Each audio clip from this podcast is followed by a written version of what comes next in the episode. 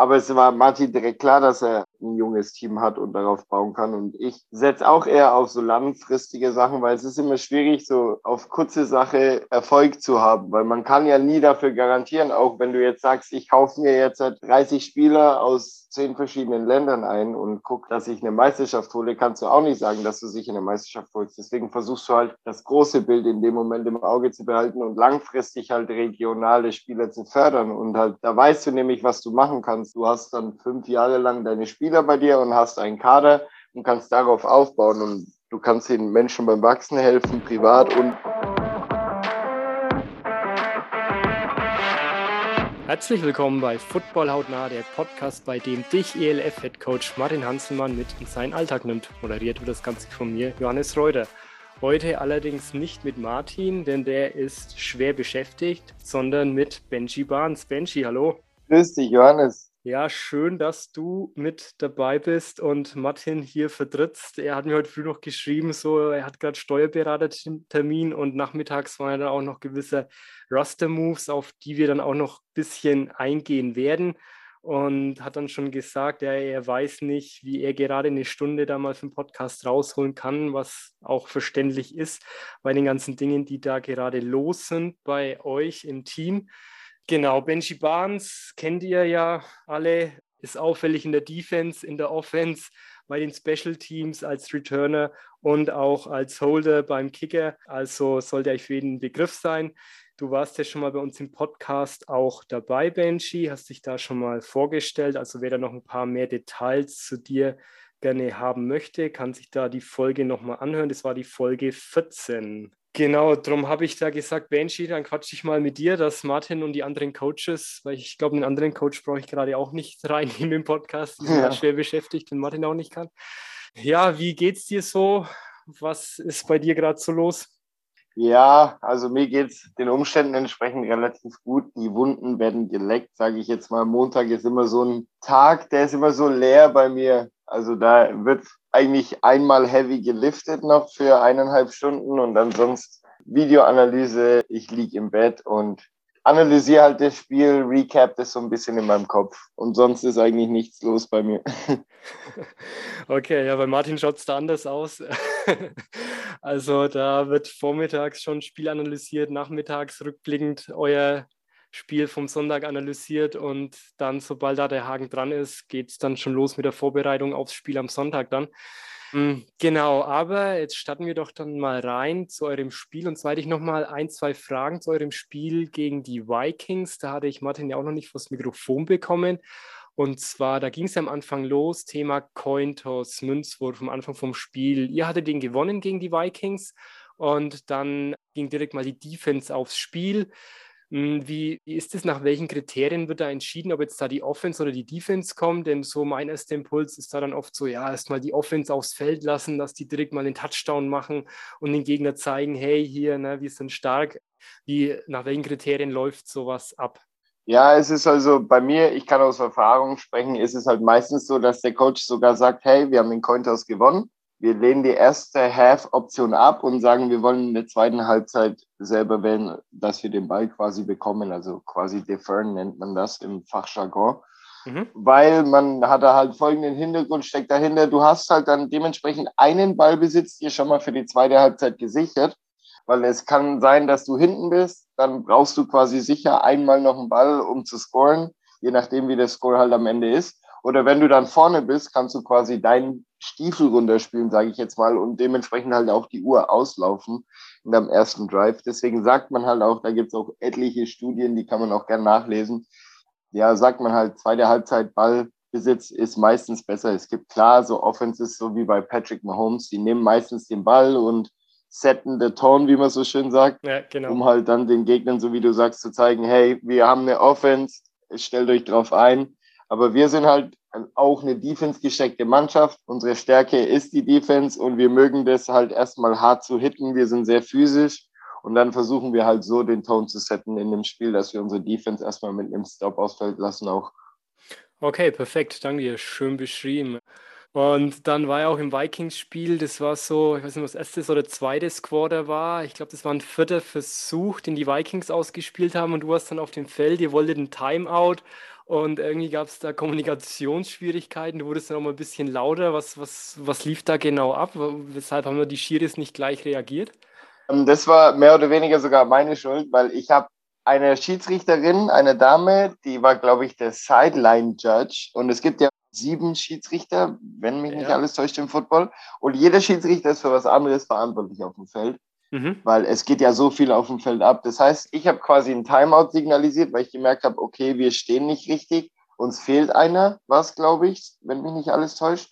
Und dann habe ich zur falschen Dame geguckt und habe ein Timeout gecallt und geschrien und geschrien, aber sie hat halt nichts gehört in diesem riesen Stadion. Es waren auch, glaube ich, sehr viele Fans da, die halt auch sehr viel Lärm gemacht haben in dem Moment. Ja. Und dann hat die mich halt nicht gehört und ich habe signalisiert und signalisiert und dann habe ich mich halt dreimal im Kreis gedreht, sodass es jeder Schiedsrichter sieht am Ende und habe halt weitergeschrien und dann haben sie es zum Glück noch mitbekommen. Und das war quasi mein Fehler. Ich hätte mich einfach zum, da gibt es einen Schiedsrichter, der steht hinter uns jetzt von Defense-Sicht und der hat halt auch immer die Uhr und der hat auch immer sofort die Spielzeit. Und ja, also wenn man auch irgendwas mit Zeit, Timeout, Leute, dreht euch entweder zum Whitehead als Offense, weil der steht ja hinter der Offense, mhm. oder dann eben zu dem, glaube, das ist Time Judge oder so, ich weiß jetzt nicht seinen Begriff, der steht dann hinter der Defense.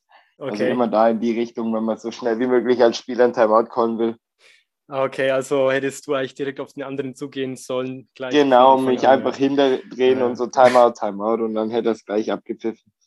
Aber wie, wie, also hast du da also wie habt ihr euch da aufgestellt, so in der Defense, wer darf da wann so einen, so ein Timeout dann geben? Weil normal machen das ja eure Coaches aus, dass die dann ein Timeout dann auch nehmen. Aber wie war es jetzt in der Situation? Also wie sind da die Verantwortlichkeiten? Dann macht es sofort, wenn einer kennt, hey, da fehlt jetzt jemand und es ist gerade ein weniger Spielzug, ist ein Mann zu wenig, der, der macht dann ein Timeout oder macht, macht das jetzt du als erfahrener Spieler oder ein Captain von der einzelnen Position?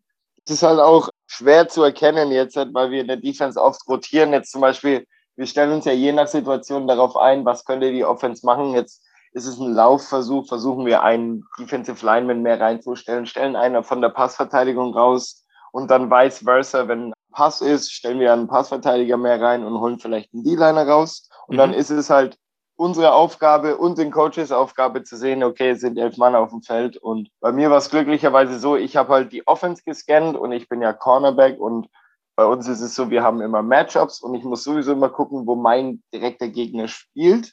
Und dann gucke ich halt immer alle Receiver an, habe gesehen, hey, rechts steht noch keiner, weil wir gerade rotiert hatten. Mhm. Und ich glaube, wir hatten sogar eine Verletzung in dem Moment oder irgendwas. Und dann habe ich halt gemerkt, okay, ein Timeout. Der Martin war nicht sehr überzeugt davon. Also der fand das nicht so schön, dass ich ein Timeout gecallt habe in dem Echt? Moment. Aus, aus Coaches Sicht ist das immer ein verschwendetes Timeout, weil man halt nicht weiß, was auf dem Feld genau passiert ist in dem Moment. Also er hat zu mir gesagt, bitte das nächste Mal kein Timeout callen, Benji. Okay. Wenn du das siehst, kommuniziere das mit mir und ich call dann das Timeout. Aber ich habe halt in dem Moment gefühlt, wenn die das sehen, die hätten direkt, weil uns halt ein Passverteidiger gefehlt hat und das ist halt ein einfacher Touchdown, wenn dann der Receiver da alleine steht und dann habe ich als Spieler einfach gesagt, hey, ich muss da jetzt einen Timeout callen. Aber auch gutes Feedback bekommen von den Spielern in dem Moment. Haben die Spieler gesagt, hey, das war ein sehr smartes Timeout, danke Benji. Martin hätte dann gewollt, dass es weitergeht, oder wie? Nee, also Martin hätte nicht gewollt, dass es weitergeht. Der Martin hätte einfach nur gewollt, dass ich, weil ich stand auch als Cornerback, stehe ich ja immer an einer Sideline und in mhm. dem Moment stand ich auch an unserer Sideline. Der hätte sich einfach nur gewünscht, dass ich zu ihm gesagt hätte, hey Martin, uns fehlt ein Spieler. Ja. Da hätte er entweder noch einen Spieler reinschicken können oder einen Timeout callen selber. Also da hätte ich ihm halt einfach die Entscheidung überlassen können in dem Moment und nicht einfach hm. entscheiden.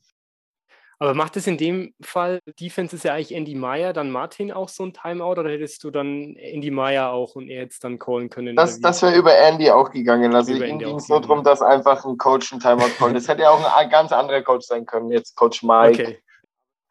Alles klar, okay, okay, ja. Ja, Stimmung bei den Vikings, also so, ich habe es jetzt im Fernsehen verfolgt. Also da nehme ich halt die, die Stimmung in Stuttgart als viel besser war, jetzt wie es in Wien war. Wie, wie hast du das empfunden als Spieler? Ja, also es ist halt stadionbedingt, sage ich jetzt mal, weil das Wiener Stadion halt auch nochmal eine Nummer größer ist, sage ich jetzt mhm. mal, kommt einem die Stimmung eher nicht so vor, weil in Stuttgart ist ja alles relativ kompakt und da sitzen sehr ja. viele Leute aufeinander, sage ich jetzt mal. Und da ist halt die Stimmung dann auch Wahnsinn, aber halt auch den Fans natürlich geschuldet. Stuttgart ist eine der besten Fanbases in der ELF, aber Wien halt eben auch. Und die haben halt auch dafür, dass sie, glaube ich, ich waren 2000 Leute nur waren, in diesem riesen Stadion haben die schon echt gut Radau gemacht und mit ihren Hörnern und alles. Natürlich, okay. wie die Wikinger halt, dementsprechend ja. haben die auch schön reingepustet und uns auch schwer das kommunikative Reden auf dem Feld gemacht, ja. Ah, okay, das war wirklich schwer dann in Wien so für euch in der Defense. Ja, also klar, ist, in der Defense ist es immer ein bisschen leichter zu kommunizieren, weil man versucht, als Heimmannschaft seiner Offense stimmt, ein bisschen ja, Ruhe zu stimmt, geben. Stimmt, ja, Aber jetzt halt, als ich dann in der Offense war, war es schon relativ schwer ab und zu. Wir haben dann halt auch gesagt, dass wir einen Silent Count machen. Das heißt, dass der Left Guard gibt dem Center, der den Ball hinterwirft, gibt ihm ein Zeichen, okay, der Randy ist bereit. Mhm. Und dann und dann wirft er den Ball auf seinen eigenen Ding hinter und da musst du halt als Offenspieler einfach nur auf den Ball gucken in dem Moment und das war halt in Wien dann irgendwann so der Fall. Okay, okay. Ja gut, dann haken wir mal das Spiel in Wien ab und kommen mal zum Spiel gestern. Also euer Spiel gegen die Raiders Tirol 0 zu 33 verloren. Ich meine, ab der zweiten Halbzeit war es dann so, entweder jetzt noch ein Touchdown, aber ein Field Goal nützt jetzt auch nichts mehr. Ja, fass du es doch mal zusammen, so für dich mal die, die erste Halbzeit. Wie hast du es wahrgenommen? Du hättest ja auch fast eine Interception da noch gefangen. Ähm, fass es doch mal aus, als Spielersicht zusammen. Ja. ja, es war halt, wie du schon gesagt hast, ich habe fast eine Interception gefangen und das ist so, sage ich jetzt mal, summa summarum, die auch unsere erste Halbzeit. Wir haben fast gescored, wir haben Ball bewegt und hätten fast einen Touchdown gemacht. Wir haben sie fast gestoppt. Wir waren wirklich immer kurz davor. Es hat immer nur manchmal die Disziplin, manchmal die Kraft, manchmal hat irgendwas einfach noch nicht gepasst und wir haben es halt eben nicht geschafft, einen Touchdown zu machen, sie aufzuhalten oder die Interception zu fangen. Und das war halt so summa summarum einfach die erste Halbzeit, weil wir sind als Mannschaft wirklich kein bisschen schlechter als eine andere Mannschaft in der ELF. So, es ist einfach nur ein Stück weit Mentalität oder halt die Erfahrung, die einfach noch fehlt oder die Augen stimmen mal nicht. Jetzt als Defense-Spieler liest du vielleicht mal von außen nach innen und nicht von innen nach außen bei einem Spielzug.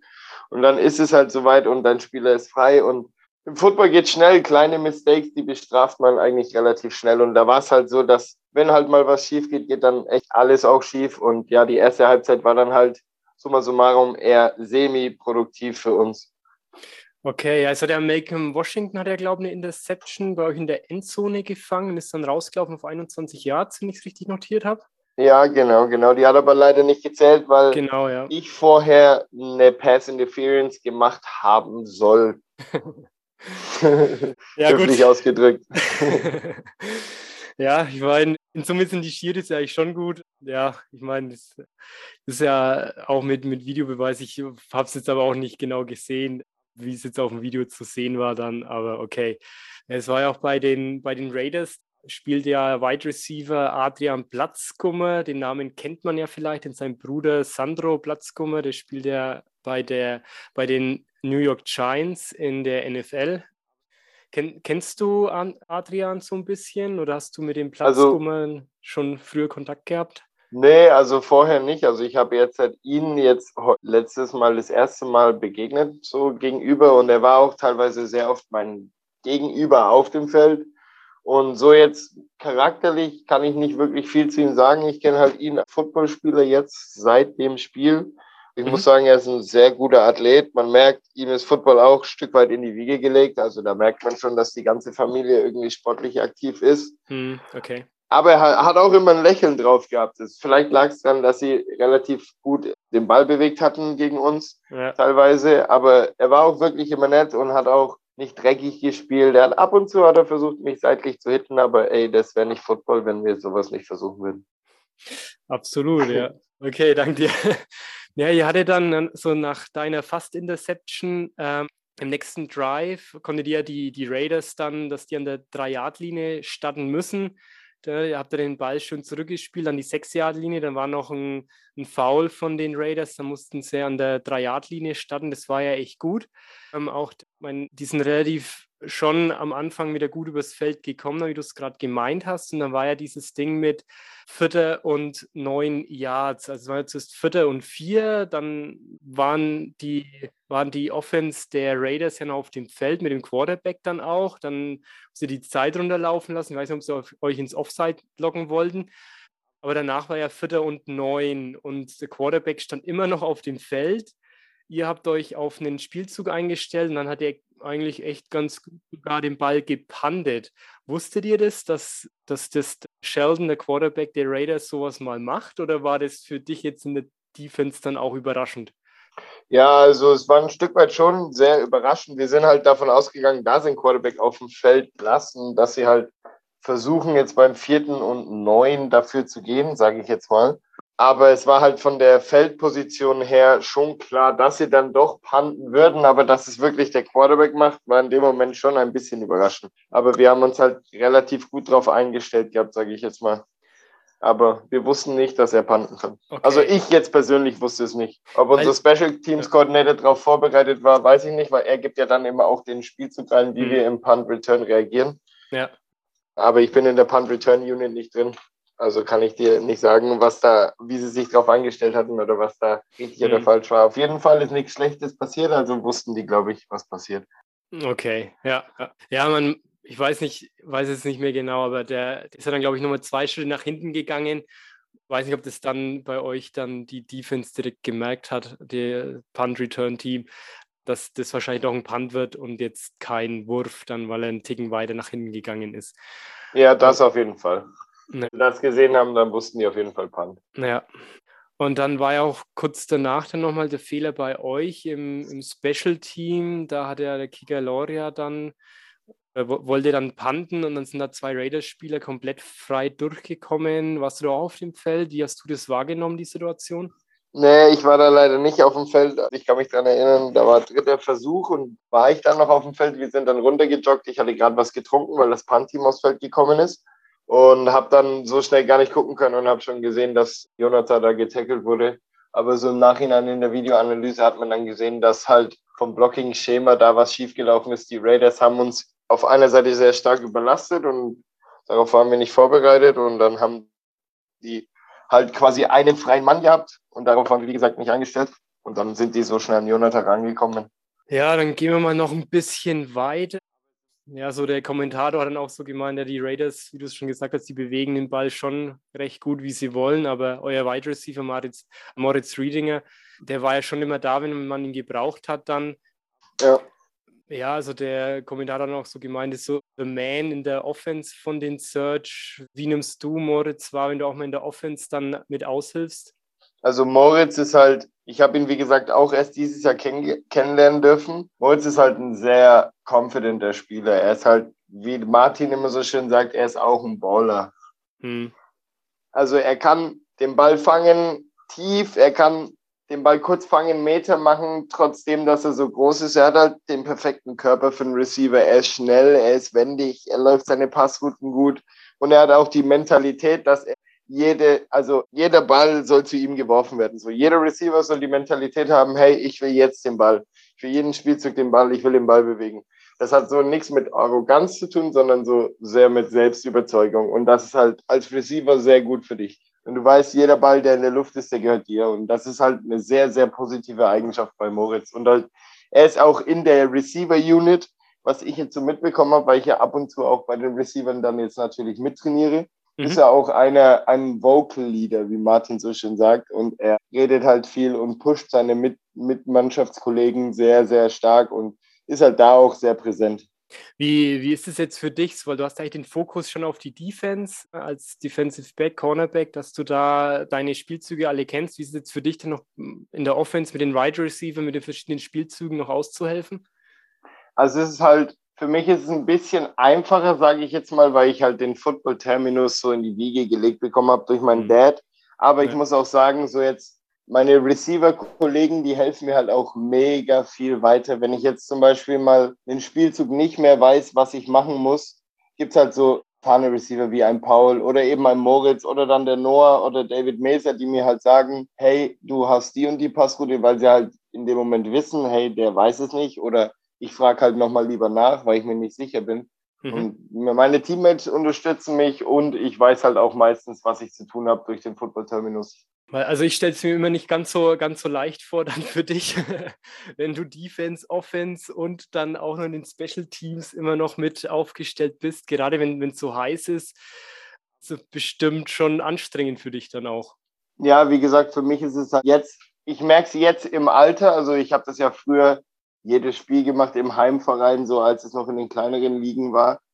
Jetzt im Alter merke ich schon, dass es ein bisschen schwieriger ist und da muss ich auch mich in der Defense dann auch ein Stück weit ein bisschen mehr zurücknehmen, als es mir lieb ist. Aber wir haben auch eine sehr gute Verpflegung an der Sideline. Wir haben immer schön Wasser da und oder Gatorade, wie man so schön sagt, mit so Elektrolyten. Und dann versucht man halt, sich auch im Schatten zu lagern oder halt kühl. Man hat Schwämme da mit so Eiswasser drin und die legt man sich in den Nacken. Also man versucht halt alles zu tun, um halt so schnell wie möglich wieder aufs Feld zu kommen. Okay, ja, und wie ist es da so bei euch? Also Björn Werner ist jetzt bei Berlin Thunder in der Halbzeitpause dann am Anfang kurz zum Team gegangen und hat dann nochmal ein bisschen so aufs Mentale eingeredet, wo er gesagt hat, genau, wenn es so heiß ist, so gefühlte 40 Grad, da ist es dann wirklich entscheidend, so vom Kopf her, wer möchte da jetzt nochmal 100 Prozent geben, dann so auch in der zweiten Halbzeit. Wie, wie nimmst du das wahr? Wie ist es da bei euch so vom Kopf her, wenn es so warm ist?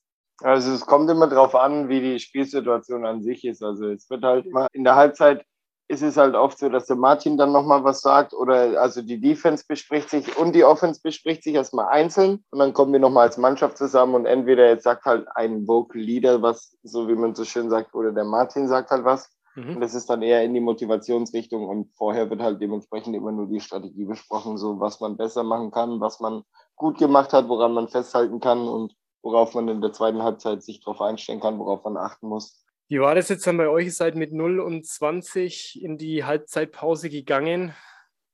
Also bei uns war das halt jetzt so, wir haben halt dementsprechend geguckt, okay, was war gut, was war schlecht, worauf können wir aufbauen, was, was war jetzt nicht so gut. Und wie ich schon am Anfang zu dir gesagt habe, wir hatten halt sehr viel, worauf wir aufbauen konnten in der ersten Halbzeit, weil wir immer kurz davor waren, sie zu stoppen oder zu scoren. Und dann haben wir halt eigentlich versucht, weiter den Gameplan runterzuspielen. Aber wie ich schon gesagt habe, die zweite Halbzeit lief dann leider genauso weiter. Es ist ein bisschen die Disziplin halt verloren gegangen auch. Es ist halt, wie du gesagt hast, bei 40 Grad und man ist noch 20 Punkte hinten. Es ist wirklich schwer, den Fokus zu halten. Und dann hat man halt auch nicht wirklich die Erfahrung so auf on the field, so noch wirklich mit den Veteranen und so. Ziemlich junges Team. Es kommen halt so viele Faktoren im Football zusammen, weil wir halt auch so viele Menschen sind. So, es sind sieben Coaches, 53 Spieler, so sind 60 Leute, weißt du, und da sind halt so viele Faktoren, die da mit einbestimmen, dass jedes Spiel, 40 Faktoren das Spiel komplett verändern könnten. So. Und das halt von Spiel zu Spiel dann anders. Ja, und ihr seid ja aktuell auch eins der jüngsten Teams in der ELF, soweit ich das im Blick habe. Ja, genau, genau. Wie gesagt, der Martin, der mag das ja auf Zukunftsbasis aufzubauen. Der baut jetzt ja langfristig was auf in Stuttgart und nicht so in der Fast Run, sage ich jetzt mal. Genau, ja, da kommen wir später nochmal im Detail dann dazu, ja. Es war ja dann so in der zweiten Halbzeit, das Running Game hat immer noch nicht so richtig geklappt und vierter Versuch wurde oft ausgespielt, da war dann vierter und acht. Der war dann von Noah Bomber dann nochmal schön gefangen.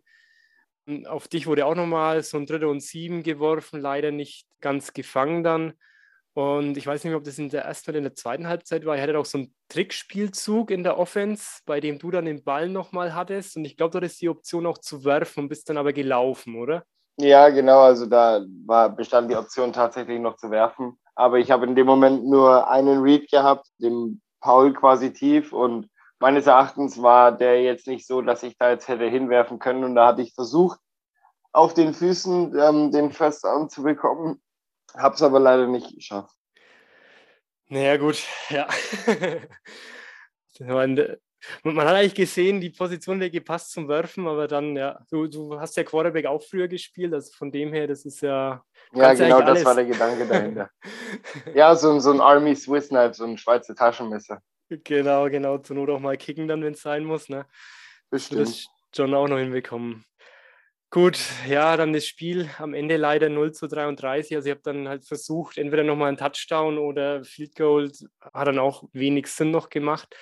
Martin hat dann in der Pressekonferenz, wurde er dann auch nochmal gefragt, so zum Thema, gerade das, das Running Game, hat er jetzt 20 Yards da geschafft und da würde ich jetzt einmal kurz mitnehmen zu der Aussage von Martin in der Pressekonferenz. Die Qualität ist leider nicht ganz so perfekt und es ist jetzt auf Englisch, aber da hören wir mal kurz rein. Well, when you when you want to have a successful offense, you need to run the ball, and you're unable to run the ball. And, uh, this is for sure a problem. You you saw this you're in the one yard line, you can get, couldn't get in, then we have problems with the running game. Well, I ja, also da hat Martin dann nochmal eben so gesagt, dass das Running Game halt echt wichtig ist und sie hatten dann, ihr hatte dann auch nochmal einen ein Yard und habt es nicht geschafft, mit dem Running Game das nochmal zu schaffen und muss dann auf jeden Fall besser werden. Und dann wurde er auch nochmal angesprochen auf das Thema, weil es ja doch einige Penalties, einige Flaggen dann gegen euch gab. Und das war dann hier noch die Aussage von Martin dazu. Well, I think as a coach and with four, you're frustrated as well all the time, and uh, guys are frustrated as well. They're working hard and uh, they try doing their best, and then penalty, and probably they don't want to do it on purpose. Uh, so it's frustrating. Yes, it's frustrating. Uh, we have to shake it off. We go back to work, and uh, so we have to change right now in our. Genau, also es ist für die Coaches natürlich auch, für Martin auch frustrierend, wenn da Fehler, Flaggen geworfen werden, auch für euch Spieler. Ich meine, es macht ja keiner, keiner mit Absicht. Wie, wie siehst du das Thema Flaggen? Ich meine, die Raiders hatten auch ein paar Flaggen, so war es jetzt nicht. Aber wie ist es für, für euch im Team, wenn da immer so Flaggen dann passieren? Ja, wie, wie der Martin schon so schön gesagt hat, man macht es ja nicht mit Absicht. Und dann ist es, als Spieler ist es immer fragwürdig. Also man stellt quasi jede Entscheidung des Schiedsrichters so an Pranger und sagt, hey, nee, ich habe nichts gemacht, weil, wie gesagt, man macht es ja nicht mit Absicht. Also oft ist es halt so, dass man, man sagt, die Füße waren zu faul in dem Moment. Bei mir kann es so sein, jetzt wenn ich den Film analysiere, ich hatte ja auch eine Pass Interference, die dann zu einer Interception von Malcolm geleadet hat, wo eine Flag war, wo ich jetzt selber sagen würde als Spieler, ich habe hab nichts gemacht, aber ich muss halt jetzt das Video analysieren. Ich meine, der Schiedsrichter hat nicht ohne Grund eine Flagge geworfen, deswegen muss ich gucken, was ich da falsch gemacht habe oder warum der Schiedsrichter eine Flagge geworfen hat in dem Moment und was ich halt anders machen kann, dass es halt nicht mehr passiert. Aber sonst so kannst du ja als Spieler nicht viel machen. Es ist halt wichtig, das abzuhaken, weil auch wenn du denkst oder weißt, du hast nichts falsch gemacht, du kannst dem Schiedsrichter als Spieler nichts sagen. Wenn der eine Flagge wirft, wirft er eine Flagge. Wie war das jetzt für dich? Also bist du dann erstmal sauer auf die Schiris oder bist du dann sofort an so einem Punkt, wo du dann sagst, okay, er hat eine Flagge geworfen, egal ob das jetzt stimmt oder nicht, ich akzeptiere das und fokussiere mich jetzt auf den nächsten Spielzug dann? Ja, also ich bin ein sehr emotionaler Spieler und ich bin die, die ersten 15 bis 30 Sekunden bin ich auch wahrscheinlich sauer auf die ganze Welt. Man sieht es auch manchmal, ja. ja, genau. Und ich diskutiere auch gerne mal kurz mit dem Schiedsrichter, aber meine Teammates kennen das und die kommen dann auch immer zu mir her und sagen, hey, next play, next play. Und dann versuche ich mich auch wieder zusammenzureißen. Und, aber dann am nächsten Spielzug ist es auch meistens wieder vergessen. Und manchmal boostet es einen sogar noch mehr und man versucht dann noch mehr zu geben, um halt das wieder gut zu machen und man gibt noch mehr Gas dann. Okay, ja. Ja, aber das ist ja schon immer, also im Fußball ist das ja immer sofort so ein Riesenthema, wo immer jeder dann diskutiert und ständig ist ja im Football eigentlich in Summe wenig. Da wird es ja dann oft anerkannt. Es war jetzt auch hier, ihr hattet da bei dem einen Spielzug euer Running Back, hat dann Face Mask eigentlich bekommen und dann wurde das zurück, zurückgezogen, weil dann die Schiris gesagt haben, nee, das war, das war in den Haaren und also im Fernsehen hat es eigentlich schon so ausgeschaut, wie wenn es Face Mask gewesen wäre. Aber gut, so so ist es halt dann. Also Martin hat ja schon mal gesagt, so in Summe sind die Schiedsrichter gut in der ELF. Da darf man sich nicht beschweren und die lernen ja alle da noch so, oder ja, werden ja auch besser, aber er ist eigentlich echt zufrieden so in Summe. Wie, wie siehst du das? Ja, also bei mir gibt es immer so kleine Punkte, die man ausmerzen kann. Aber wie gesagt, wir sind alle Menschen, wir sind alle nicht perfekt und wir müssen alle dazu lernen. Und wie du so schön gesagt hast, es ist ja auch alles neu und das ist jetzt die zweite Saison und wir spielen nach NFL-Regeln und wir müssen uns alle erstmal dran gewöhnen. Und da kann man eigentlich niemandem sauer sein. Klar reagiert man emotional während dem Spiel, aber es ist auch nicht so, als dass man dann nach dem Spiel irgendwie auch sauer noch auf die Schied. Wenn, dann ist es eher aus Frustration oder sowas oder dass man halt Fehler woanders sucht. Aber so jetzt prinzipiell denke ich mal, dass die Schiedsrichter in unserer Liga schon gut sind. Gut, dann noch eine Aussage von Martin aus der Pressekonferenz und dann hätten wir es auch damit zum Thema ja, Kicker, der geblockt wurde. Das eine Field Goal. Da hören wir jetzt nochmal rein, was da Martin noch dazu sagt. Kicker is a kicker. um, and uh, Yurata said something with his foot. He couldn't move well. Um, so we don't know really happy. We will watch film and we'll talk with them and see what we, what we can do better next week. Genau, das war seine Aussage gestern, dass der Kicker da sagt, er hat den Fuß irgendwie da nicht richtig gehabt. Das kommt ja dann mal vor und jetzt kam dann heute Nachmittag, kam dann die große Pressemitteilung, Injured Reserve ist Randy Schrader gesetzt und ja, released ist Chris Bomba, Running Back und Kicker Jonathan Loria wurde auch released heute. Es hat sich wohl gestern schon ein bisschen angebahnt nach der Pressekonferenz, dass es eventuell, zumindest hieß es so auf Football hautnah, äh, Football, nach footballaktuell.de vom, vom Huddle Magazin, die Online-Präsenz, dass es eventuell Personalveränderungen geben wird. Das hat es jetzt gegeben. Ähm, du hast jetzt schon, bevor wir den Podcast aufgenommen hast, du schon gesagt, du möchtest, dass da der Martin dann dazu als Headcoach Stellung dazu beziehen kann. Da möchtest du als Spieler, was ja auch verständlich ist, da jetzt nichts im Detail dann dazu sagen. Aber ich persönlich fand es jetzt schon ein bisschen krass, was jetzt so in den sozialen Medien da dann unterwegs ein bisschen so abgegangen ist. Gerade Linchen 1, 4, dreimal die sieben, die hat da ziemlich scharf geschossen, auch so, ja, so Jonathan Loria, Loria raus, wahrscheinlich hat er die Wahrheit ausgesprochen, Stone X Hard noch so, der, der Kicker war doch der einzige in der Offense, der, der punktet mit einem Lachsmiley. Und dann kam nochmal so eine Aussage von Stone X Hard. Und wenn Spieler, die letztes Jahr solide Leistung gezeigt haben und vor allem teilweise letztes Jahr Champion wurden, plötzlich ihr Potenzial nicht mehr einsetzen, ist das ein Leadership-Problem. Und das beginnt eben für Spieler mit dem, mit dem Head Coach. Also Martin steht hier auch zumindest von den Fans in der Kritik. Das hat der Linchen dann auch noch so gepostet, man soll doch hier den Headcoach rauswerfen und nicht das Team. Da hat dann Sadoa 7908 dann auch noch so geschrieben, da würde auch ein anderer Headcoach keinen Unterschied machen. Aktuell setzt kaum ein Spieler sein Potenzial voll ein. Dazu ist die Philosophie von der Search Spieler zu entwickeln und nicht den Cap Space voll auszureizen, auf Homegrown Spieler zu setzen man kann ja auch Bandwagon-Fan werden und zu Galaxy oder zu Rhinefire dann wechseln, wenn man das so nicht mehr, nicht mehr möchte. Und da hat dann auch, ich spreche es aus, Autide Human hat er noch so geschrieben, habe selbst lange als Coach geschafft und nach so einem Score und Situation immer noch die Schuld auf die Spieler zu schieben, findet er nicht richtig seiner Meinung nach meinte schon, dass letztes Jahr viele Spiele mit Martin da als Head Coach nicht auskamen und dass es viele Diskussionen, Probleme gab. Da hat dann Zadoa wieder zurückgeschrieben, die Vorgaben kommen halt vom Front Office, den Ownern und so weiter. Im Entwickeln von jungen Spielern gehört Martin Hanselmann und Defensive Coach Andy Meyer mit zu den Besten ihres Fachs. Nur manchmal reicht das halt nicht aus. Manchmal benötigt es auch einfach eine gewisse Zeit, bis sich so etwas entwickelt. Und dieses ist man sich auch bei der Search bewusst und will diesen Weg gehen. Wer nur erfolgsverwöhnt sein will, muss sich halt ein anderes Team suchen. Und dann hat er noch weiter geschrieben, Großteil der Spieler hat er wieder bei den Search jetzt unterschrieben, obwohl das Trainerteam von Anfang an feststand. Nur der Quarterback und der Kicker sind jetzt beide neu gewesen, so in dieser Saison. Also da hört man schon raus, dass da auch so ein bisschen gegen Martin da schon auch kritisch die Stimmen gesehen werden so im, so im Großen und Ganzen. Dazu möchte ich jetzt mal was sagen. Das ist jetzt nicht abgesprochen mit Martin oder mit, mit sonst jemandem, denn es kam auch die Frage von Christian.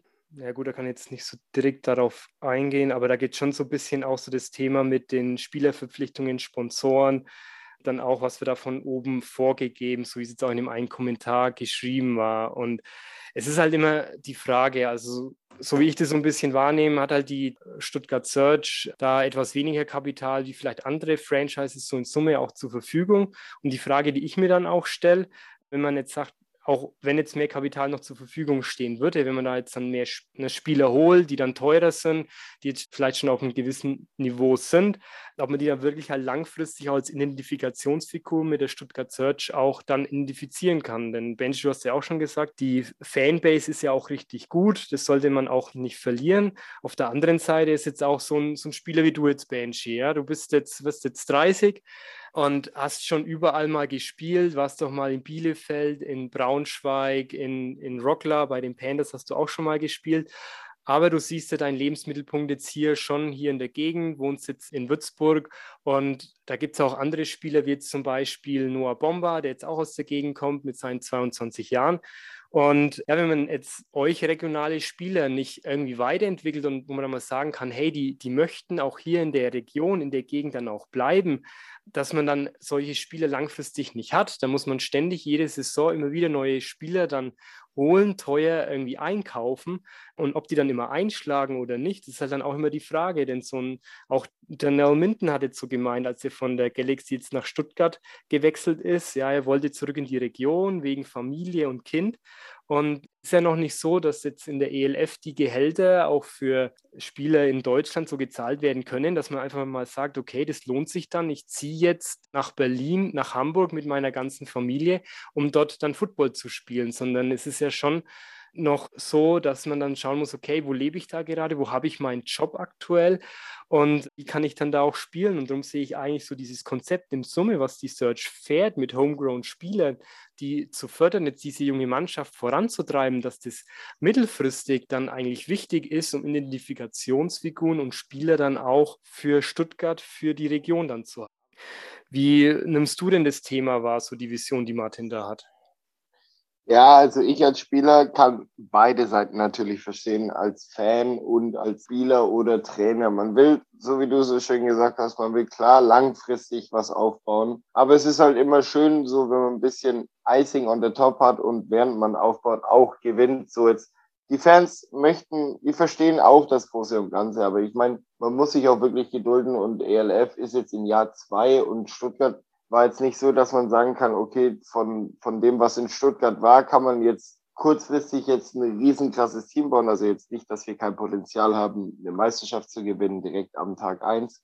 Aber es war Martin direkt klar, dass er ein junges Team hat und darauf bauen kann. Und ich setze auch eher auf so langfristige Sachen, weil es ist immer schwierig, so auf kurze Sache Erfolg zu haben, weil man kann ja nie dafür garantieren, auch wenn du jetzt sagst, ich kaufe mir jetzt 30 Spieler aus zehn verschiedenen Ländern ein und guck, dass ich eine Meisterschaft hole, kannst du auch nicht sagen, dass du sich eine Meisterschaft holst. Deswegen versuchst du halt das große Bild in dem Moment im Auge zu behalten und langfristig halt regionale Spieler zu fördern. Und halt, da weißt du nämlich, was du machen kannst. Du hast dann fünf Jahre lang deine Spieler bei dir und hast einen Kader und kannst darauf aufbauen und du kannst den Menschen beim Wachsen helfen, privat und auf dem Feld als Spieler. Und das hilft halt jedem da in dem Moment weiter.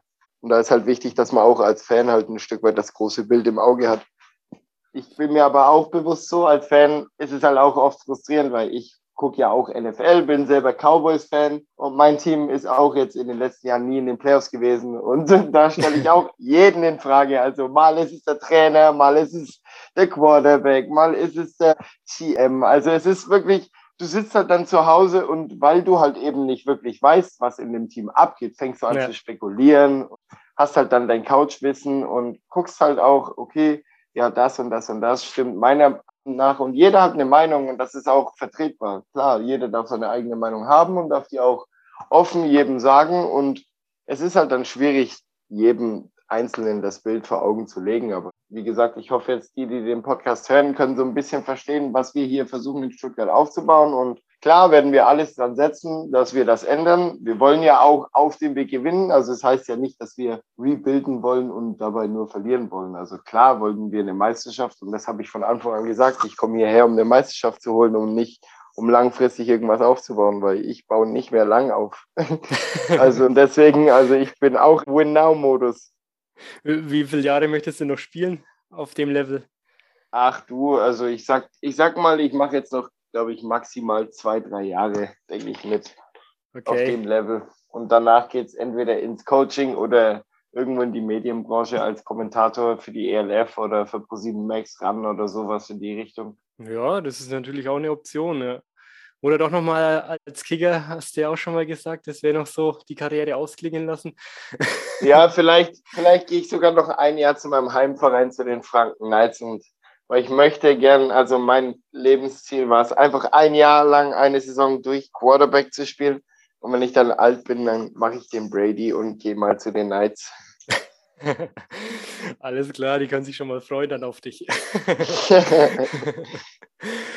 Aber gut, ja, wie du sagst, sind jetzt die nächsten zwei, drei Jahre im Win-Now-Modus. Also du möchtest da schon auch noch. Und ich meine, das wenn man Martins Vita sieht, es, es ist halt jetzt schwierig, weil es ist eine neue Liga, es ist ein komplett neues Team, es ist ein komplett neues Umfeld und da dann was aufzubauen. Und ich fand es jetzt echt äh, krass zu beobachten, jetzt auch in der Offseason, wo Martin als Headcoach da überall mit drinnen steckt, auch in Marketingentscheidungen, was jetzt so abgehen wird, wie man jetzt auch Fans hier aus Mittelfranken da irgendwie motivieren kann, zu einem Spiel nach, nach Stuttgart zu kommen und so da wird Martin auch mit involviert und ist da als, als Head Coach aktuell, so auch in der, in der, in der Vorbereitung.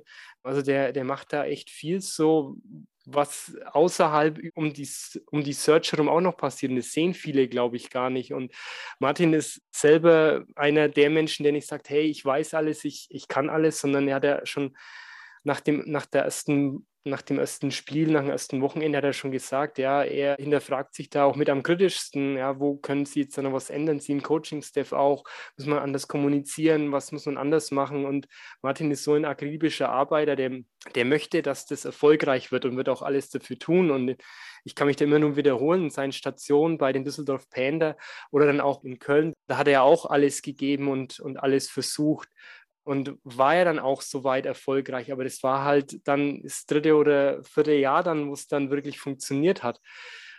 Es ist meine Meinung zu dem Thema, aber ja, wie du es schon auch sagst, als, als Fan, als NFL-Fans wissen wir das ja alle irgendwie, wie das dann so abläuft, was die Mechanismen dann auch sind, wie dann auch gesprochen wird und so. Ähm, ja, also von dem her, ich werde Martin dazu auch befragen, mal schauen, ob ich ihn die Tage nochmal vors Mikrofon bekomme, aber bitte seht es ihm nach. Der hat jetzt gerade vollen Fokus auf Leipzig dann.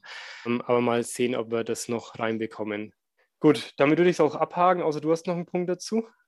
Nö, nö, haben wir alles eigentlich drüber gesagt, ja. Gut, gut. Weil dann habe ich noch ein bisschen ein freudigeres Thema und zwar Marcel Dabo ist ja gerade zurück in Deutschland und der war am Sonntag bei Randern auch noch als ja, Mitkommentator in der zweiten Halbzeit ein bisschen mit dabei und hat noch ein bisschen so erzählt, was jetzt so bei ihm los war. Der war jetzt bei den Indianapolis Colts, bei den, bei den OTA sechs Wochen mit dabei.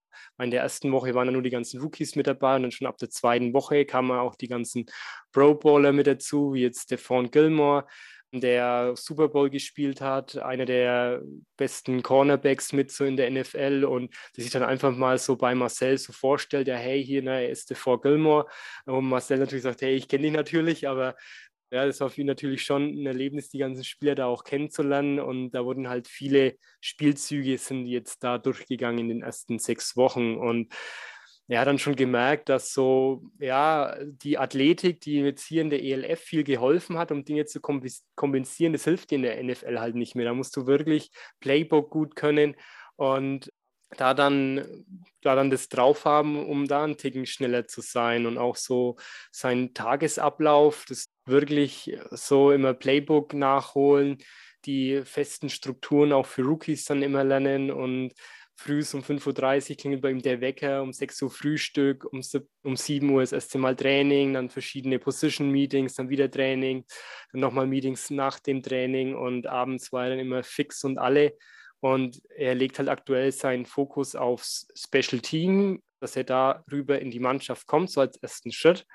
Und auch so mit der Stadt Indiana wo er so sagt, naja, da ist ja fast weniger los noch wie in Green Bay, was Marcel jetzt allerdings so eher positiv sieht, weil er dann sagt, naja, da haben wir jetzt wenig Ablenkungen wie jetzt in Miami oder LA oder, oder New York.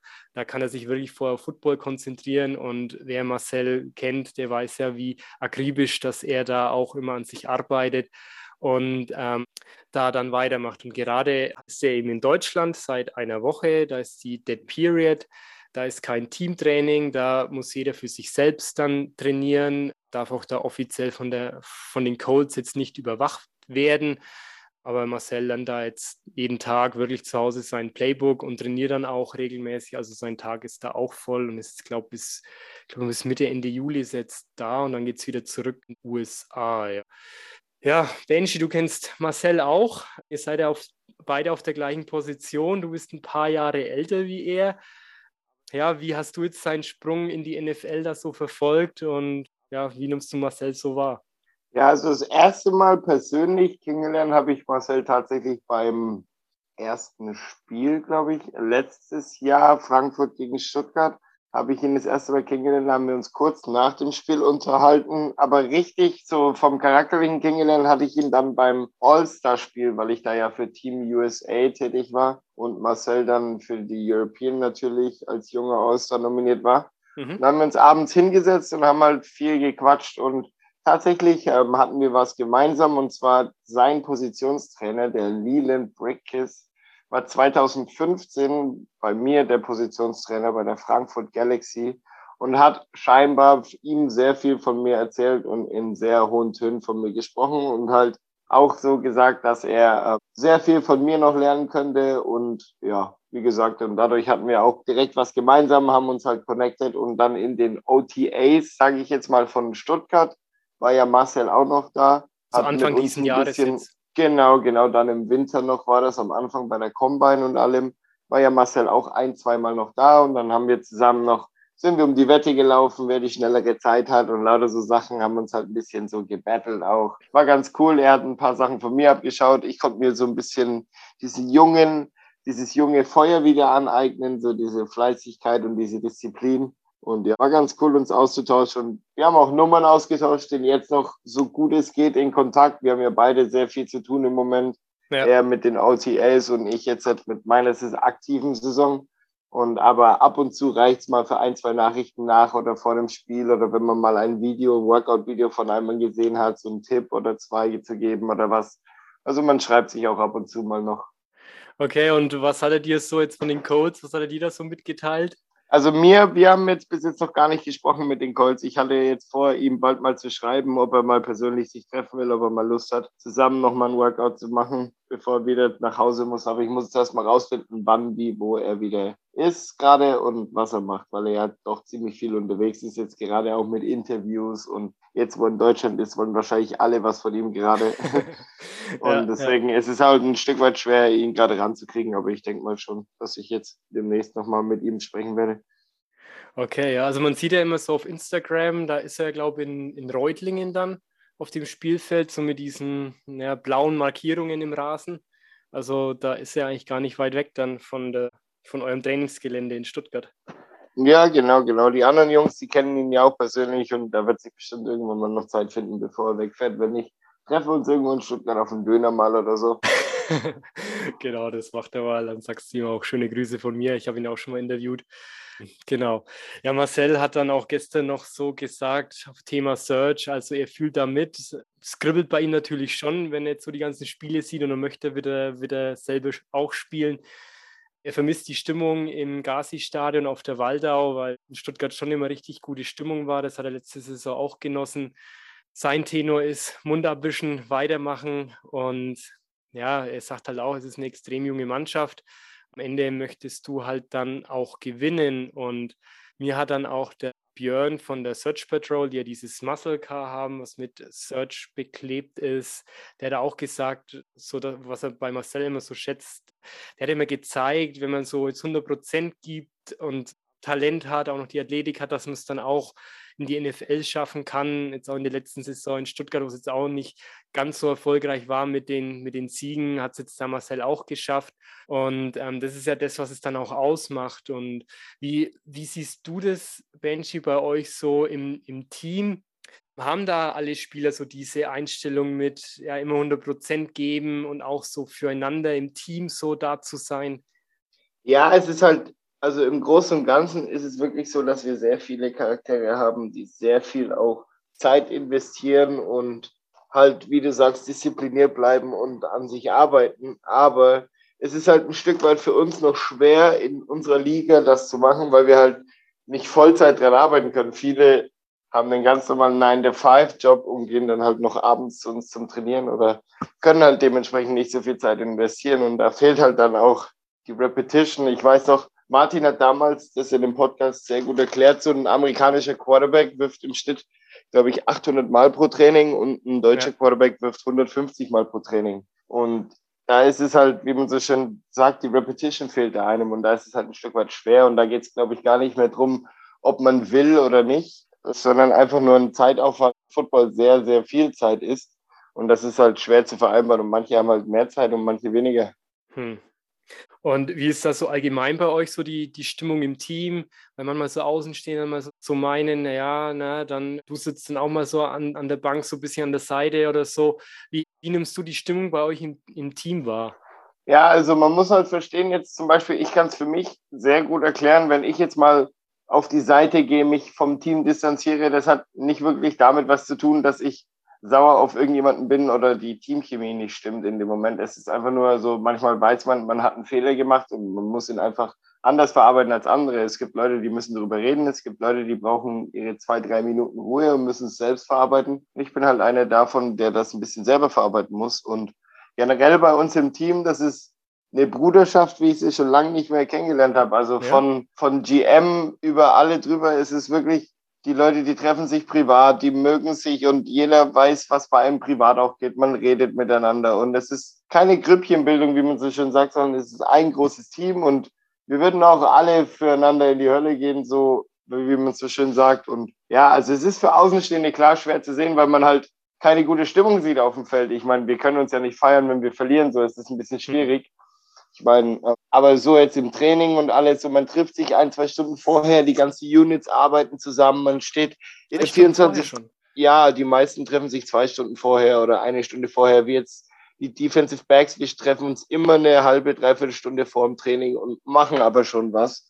Und bis dann halt das Training losgeht. Und dadurch wächst man halt auch sehr viel zusammen, weil man halt viel Zeit zusammen verbringt. Und man steht auch immer in Kontakt wir schicken uns jeden Tag Videos, Bilder und haben so unsere Grüppchen in WhatsApp und sowas und tauschen uns halt auch immer aus. Und das ist halt in Stuttgart eine Bruderschaft. Wie es halt auch unter den Fans so ist, ist es auch auf dem Feld. Also okay. man streitet ja auch mit seiner Familie ab und zu. Oder man, es sieht nach außen nicht gut aus, obwohl alles gut ist. ist halt ja, manchmal einfach, ist halt manchmal einfach der Situation bedingt so wo, wo Reibung entsteht, entsteht ja auch Wärme und damit auch Nähe. Also das heißt ja, dass, dass ihr auch lebt, sage ich mal. Ja, ich glaube, schlimm wird es mal, wenn, wenn, wenn da keiner mehr seine Emotionen dann auslebt oder so im, genau. bei sowas dann. Okay. Und, und wie ist es mit den Exportspielern, die ja ein bisschen später dazugekommen sind? Ja, also bei denen ist es genauso. Es haben sich wirklich alle recht gut ins Team eingefunden. Also, wie man so schön sagt, es ist alles eine Familie in Stuttgart und die sind auch ein Teil davon geworden. Also ich bin ja auch mehr oder weniger ein Xbox-Spieler, auch wenn ich jetzt so als Homegrown-Spieler zähle, jetzt auf dem Papier bin ich jemand, der von außerhalb kommt, aber bin wahnsinnig gut aufgenommen worden in Stuttgart und wie gesagt, verstehe mich auch mit anderen Positionen super gut. Okay, also da gibt es dann auch so, ja, ich, also ich, ich fand es sehr interessant, jetzt im Super Bowl standen ja da, die ja die Bengals und Joe Burrow, der Quarterback, der ist da auch mit jeder Positionsgruppe, auch in der Defense oder Special Teams, hat er versucht, mit, mit jeder Positionsgruppe da irgendwie gut Kontakt zu haben und wirklich jeden mitzunehmen im Team, ihm zu zeigen, hey, hier, ja, du bist wichtig. Und das hat denen dann auch geholfen, jetzt in den Super Bowl dann zu kommen. Und also, weiß nicht, so wie du das beschreibst, habt ihr das dann schon eigentlich auch so übergreifend, dass Offense, Defense, Special Teams wirklich jeder cool miteinander ist dann? Ja, genau. Okay. Hm, und bei uns ist es auch wie so eine kleine Familie. Jedes Verein auf dem Feld auf jeden Fall. Jetzt so der Vergleich, letzte Saison Frankfurt Galaxy, die Saison Stuttgart, ähnlich, anders? Hm, ich würde sagen, es ist komplett anders, weil das Team letztes Jahr in Frankfurt, weil dadurch, dass ich halt schon die meisten aus Frankfurt kannte, war es für mich halt ähnlich. Aber mhm. jetzt so jetzt für Außenstehende, um es für andere besser zu erklären, war es wirklich komplett anders, weil halt es wurden einfach Charaktere gesucht, halt einfach die Besten auf jeder Position, was nicht schlimm ist. Ich meine, Frankfurt war halt im Win-Now-Modus, weil sie halt gesagt haben, hey, es ist eine neue Liga. Wir waren jetzt so lange in der GFL zweiter Platz. Wir wollen jetzt einfach mal diesen blöden Pokal hochhalten, in mhm. Anführungsstrichen. Mhm. Ja. Und haben jetzt gesagt, hey, wir setzen alles daran, jetzt sofort Erfolg zu haben. Wir wollen die Besten auf jeder Position und sind im Win-Now-Modus. Und in Stuttgart ist es halt, wie wir gesagt haben, so ein Teambuilding-Prozess im Moment. Aber von der Chemie her ist es wirklich ähnlich für mich, weil, wie gesagt, ich kannte ja die Boys von Frankfurt auch schon länger. Okay, ja. Also war es jetzt die letzten zwei Jahre immer so coole Teamchemie dann in, in der Mannschaft immer? Ja, ja, ja, definitiv.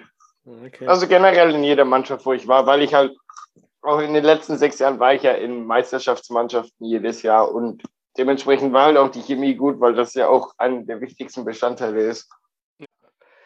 Aber dann können sich die Stuttgarter Fans da eigentlich beruhigen. Die Teamchemie stimmt. Ihr habt Bock, eigentlich was zu erreichen und äh, was zu erreichen. Und man merkt ja auch mit welcher Leidenschaft, dass jeder auf dem Platz eigentlich auch kämpft und alles gibt. Und ich denke, das, das sieht man auch dann.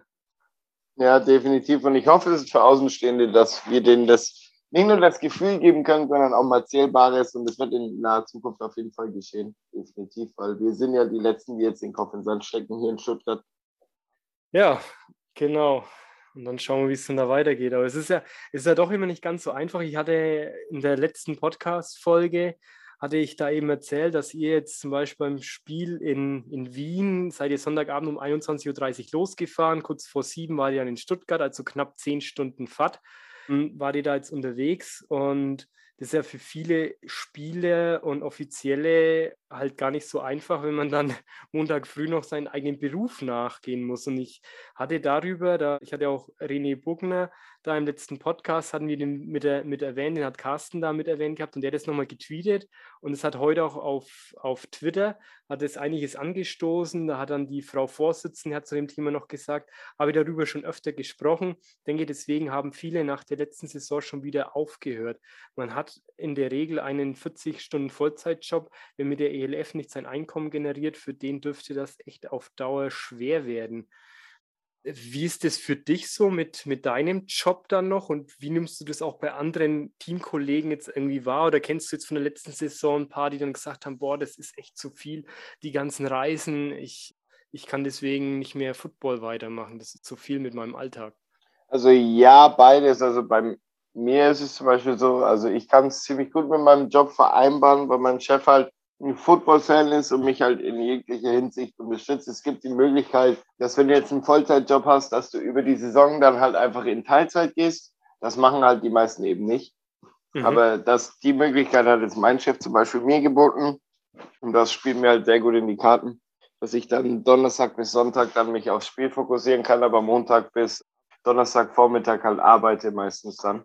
Mhm. Und jetzt bei anderen Spielen habe ich jetzt aber auch schon, wie du gesagt hast, mitbekommen, dass sie halt jetzt eigentlich wegen dem Zeitaufwand nicht mehr spielen können und wollen. Aber es hat meistens gar nichts mit dem Football oder der Liga oder dem Gehalt an sich zu tun. Es ist einfach, der Zeitaufwand ist manchen Spielern einfach in ihrem Lebenssituation einfach zu viel, wenn sie jetzt einen neuen Job haben, sie ziehen um, sie ziehen mit der Freundin zusammen oder es gibt mhm. halt so viele Lebensfaktoren, die darauf einspielen, dass man sagt, ey, ich kann nicht so viel Zeit investieren und da gehen ja meistens andere Hobbys auch flöten und ich denke mal nicht, dass es was mit der Liga zu tun hat. Klar wäre es schön, wenn wir Vollzeit davon leben könnten, was ja auch das große Ziel von Patrick ist, was ja auch noch angestrebt aber bis wir da hinkommen, müssen wir halt alle noch versuchen, so selbst klarzukommen und ja, ich meine, es macht es natürlich dann schon einfacher, wenn dann, wenn man dann ein bisschen mehr verdient jetzt noch beim Footballspielen, dann zu sagen, hey, dann gehe ich jetzt auch runter mit den Stunden und arbeite halt nur noch 30 oder 25 anstatt 40. Aber ja, da müssen wir jetzt sehen, muss sich die Liga hinentwickelt und wie du sagst, Patrick Isumi hat das eigentlich auf dem Schirm, dass das dann mittelfristig auch so, so kommen wird. Denn also so Michael hat er noch einen Vorschlag gebracht auf Twitter, solche Spiele mit langer Anreise für ein Team vielleicht auf Samstag terminieren, wäre doch eine sehr simple Lösung. Da kam dann direkt das Ding so, ja, nach, nach der Logik hätte jetzt dieses Wochenende die, die Vikings bei den Rams am Samstag spielen müssen, die Dragons äh, gegen Rheinfire auch am Samstag, Sea Devils und Pandas am Samstag und ihr gegen die Raiders. Ich meine, es waren jetzt vier Stunden, aber vielleicht dann schon auch am Samstag. Also dann hätte man diesen, diesen Football-Sonntag nicht, ja. Und da meint halt Michael, ja, da müsste sich die Liga halt ein wenig wegbewegen von dem Sonntag. Aber es ist halt dann oft so, Thema Fernsehgelder, die definieren das halt ähnlich wie in der NFL, wann dann die Spieltage stattfinden. Ich weiß nicht, ob es dann auch mal so kommt wie in den USA, dass dann schon Sonntagvormittag oder Mittag mal ein Spiel sein wird, damit zumindest abends die Rückreise früher wieder stattfinden kann. Aber es wird interessant, wo das mal hingehen kann. Und da hat dann auch der Podcast a Champion hat dann da auch noch so gemeint, insgesamt sind viele überrascht, wie viel Arbeit in so einem Game Day steckt. Been there, done that und deshalb auch mittlerweile im Ruhestand von jährlichen Auslandseinsätzen. In Missouri war der da auch mal und zwar, ich habe es mir auch notiert, das ist der Andreas Hedergott.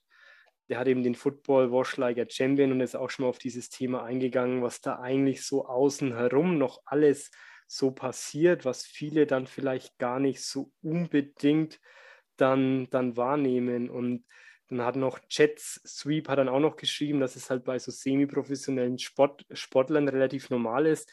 Da steckt, wie du es auch sagst, Benji, ähm, super viel Passion drin und das Monetäre ist im Hintergrund, wenn man in die GFL, Eishockey, Oberliga oder beispielsweise auch Damenhandball, zweite Liga schaut, da wird auch extrem viel Zeit investiert und weite Wege gefahren.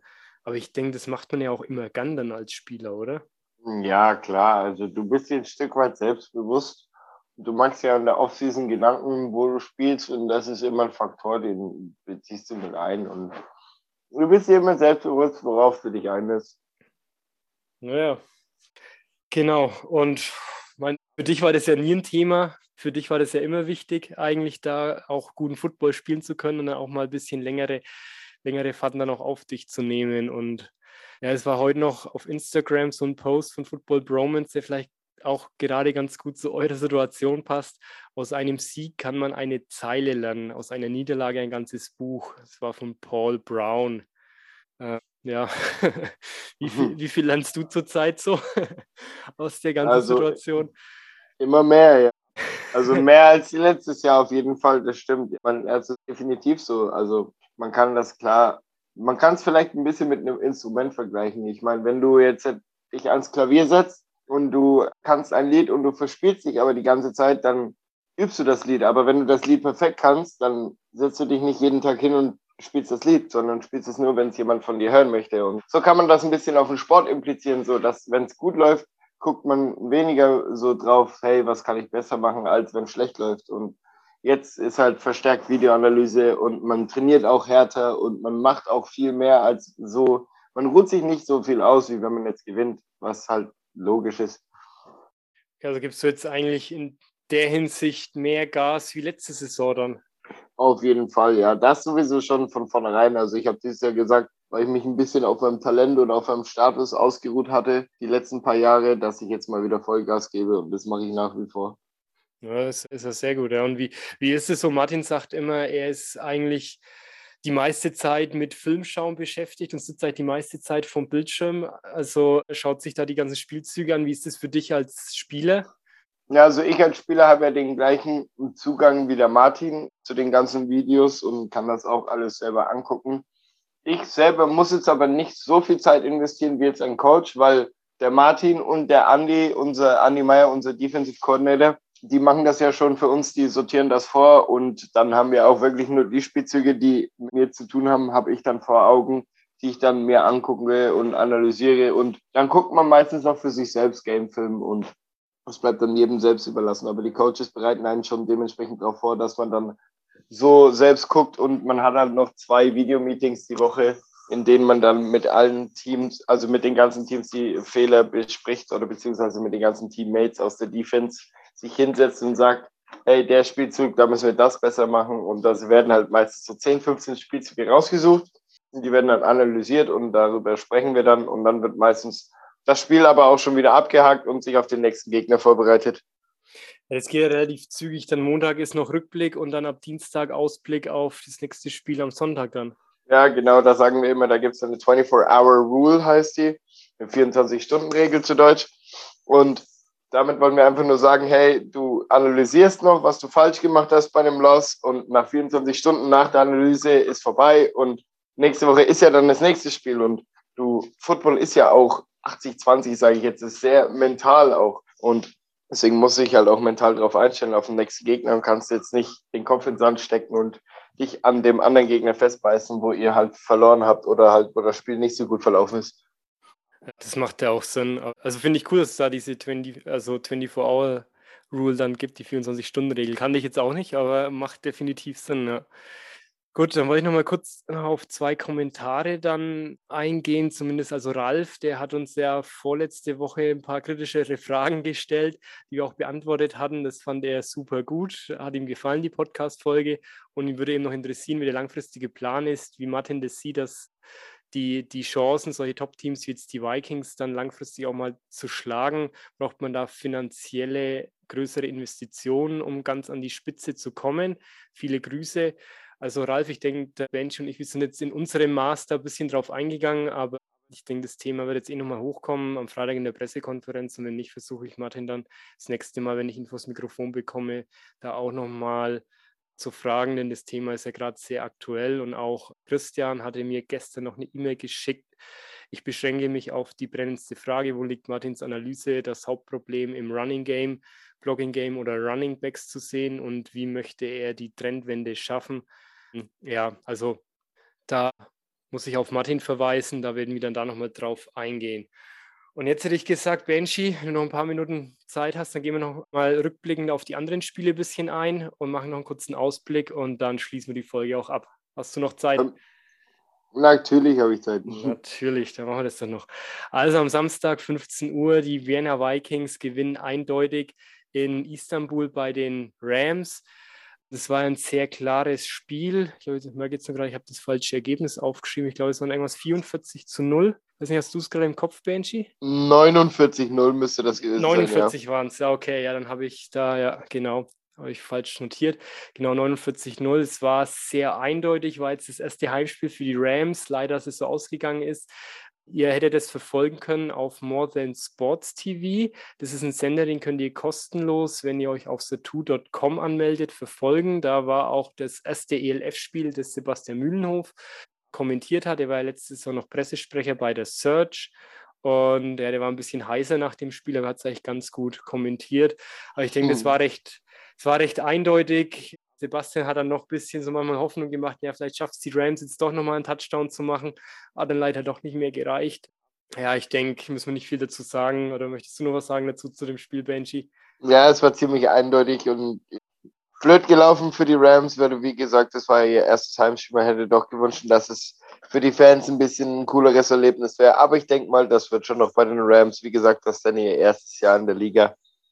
Ja, und die tauschen ja auch ganz gut ihre Spieler durch von Anfang an. Irgendwie, da haben sie auch die Kölner, glaube ich, waren es nochmal einen Spieler geholt dann und da, da passiert dann einiges. Und das ist dann auch das nächste Spiel am Samstag um 17 Uhr, konnte man dann auf ran.de anschauen, das Spiel Frankfurt Galaxy bei den Cologne Centurions. Da hat die Galaxy 48 zu 12 gewonnen.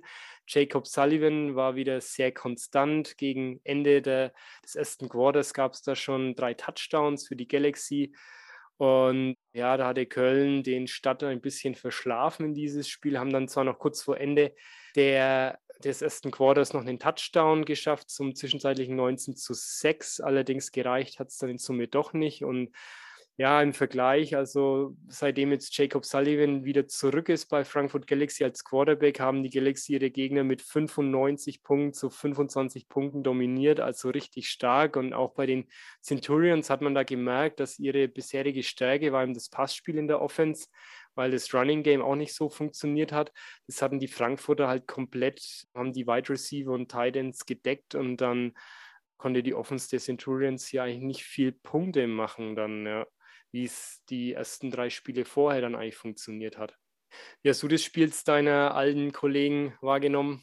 Ja, also man hat es von außen gesehen, die Frankfurter haben halt wieder ihre Klasse bewiesen und ich meine, die waren nicht umsonst, waren wir letztes Jahr Champions und Thomas Kassing ist ein super Headcoach und auch wenn es am Anfang anders lief, als man erwartet hat, ist, zeigt halt er seine Klasse und adjusted alles. Jacob Sullivan ist wieder zurück. Das ist halt wieder 30 Prozent deren Offense, ist halt Jacob Sullivan nun mal. Und mal halt gesehen, dass es dann direkt wieder klickt und die Champions sind wieder ein Contender auf jeden Fall dieses Jahr. Ja, also da kommen sie jetzt echt wieder zurück in ihren Drive, so gefühlt. Mal sehen, ob sie das halten können, die nächsten Spiele. Und dann geht es weiter. Am Sonntag war dann das Topspiel der, also zwei Mannschaften, die bisher noch ungeschlagen waren, haben gegeneinander gespielt. Die Barcelona Dragons gegen Düsseldorf Rheinfire. Das Spiel gab es auch nochmal auf More Than Sports TV um 18 Uhr im Real Life. Das hatte ich mir dann angesehen, weil ich das Ergebnis nicht wusste. Also Sonntag war das so ein voller Football-Tag für mich. Stuttgart Search angeschaut, dann zweite Halbzeit parallel noch ähm, das Spiel Berlin Thunder gegen die Leipzig Kings und um 18 Uhr kam dann nochmal die Wiederholung. War ein knappes Spiel, war eine Defense-Schlacht. Die Barcelona Dragons gewinnen 17 zu 13. Zwei Touchdown gab es dann erst am Anfang vom vierten Quarter. Da stand es dann eben 17 zu 13. Es war auch eine Interception, die gefangen wurde im vierten Quarter noch. Und dann hat es bei auf der Time Clock war noch eine Minute und 30 und da hat Rheinfire dann, hatte Rheinfire keine Timeouts mehr und somit konnten dann die Dragons eben knapp gewinnen, weil sie diesen, diese Interception gefangen hatten dann. Die Offense Line war da auch richtig gut gecoacht und die haben dann auch ihrem Quarterback auf das Leben gerettet, so von den Dragons. Das war ein bisschen so ja, der Rückblick. Wie hast du das wahrgenommen? Du als Defense-Spieler, dieses Spiel ist doch ein Spaß, das dann anzuschauen, oder? Ja, also ich habe das Spiel dann auch im Nachhinein über den Game Pass dann nochmal angeguckt. Und ich muss sagen, es war ein sehr gutes Spiel jetzt für mich als, wie du gesagt hast, Defensive Guy konnte ich genießen, dass zwei sehr starke Defenses aufeinander getroffen haben. Aber man hat halt auch gesehen, es war wirklich ein Bilderbuch-Schachspiel, sage ich jetzt mal, von zwei sehr hochkarätigen Coaches. Und in der ersten Halbzeit haben beide komplett anders gespielt als in der zweiten Halbzeit. Also es war einfach Schach, wie man es besser nicht gucken konnte im Football. Und es war perfekte Werbung für die ELF, muss ich sagen. Was war anders in der zweiten Halbzeit dann? Was haben die komplett anders gemacht jeweils? Ja, also ich muss sagen, in der ersten Halbzeit hat Barcelona ein bisschen einseitig gespielt, hat wirklich versucht, nur ähm, Kai Sweet den Ball zu geben. Und Ryan Fire war es genauso, die haben halt nur auf die tiefen Bälle gesetzt, auf Robitaille, aber die haben sich beide dann umgestellt. Barcelona hat die Bälle besser verteilt, Ryan Fire hat die besser, Bälle besser verteilt. Aber dann war halt der eine Special Teams Play bei den Barcelona Dragons der Unterschied, der dann wirklich das Spiel von Anfang bis Ende dann entschieden hatte. Okay, ja. Ja, gut. Aber jetzt glaube ich, dass das dann nochmal als, als Spieler nochmal anders ist. Dann vielleicht als, als normaler Fan so ein bisschen zäh dann, aber ich meine, es war ja knapp bis zum Schluss, ja, und schönes Spiel. Auch das nächste Spiel, die Hamburg Sea Devils gewinnen 26 zu 23 in Polen bei den Rockler Pandas, da im ehemaligen Team Banshee. Da war der neue Quarterback Slade Charman, der ist ein Linkshänder, der hatte da gleich bei seinem ersten Pass, hat er direkt angebracht, denn der bisherige Quarterback Justice Hansen, der fällt für die restliche Saison ja aus.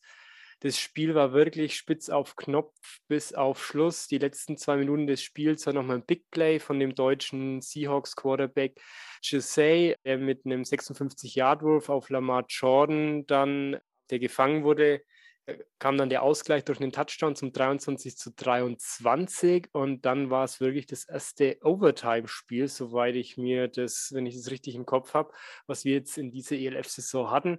Und es haben dann die Sea Devils durch ein Field Goal gewonnen. Danach hatten die Panthers nochmal den Ball, aber ein Fumble und durch diesen Fumble, den die Sea Devils dann recovered haben, wurde das Spiel dann beendet, wodurch es jetzt dann den Sieg für die Sea Devils gab. Wie hast du das Spiel gesehen? Ja, es war schon, also ich habe von außen gesehen, dass der Receiver von den Polen, der hatte auf jeden Fall einen sehr starken Tag. Stanley heißt er, glaube ich, oder Staley. Bin mir jetzt gerade nicht sicher, aber er hatte auf jeden Fall einen starken Tag. Ich glaube, er hatte vier Touchdowns oder drei Touchdowns am Ende und er ist halt auch, ich glaube, 1,90 groß bei 100 Kilo, ist halt auch eine sehr starke Maschine und es war sehr cool zu sehen, dass der neue Quarterback direkt eingeschlagen hat und der hat auf jeden Fall einen Arm, der Ball ist auf jeden Fall nicht lang in der Luft bei dem. Das ist wie eine Rakete.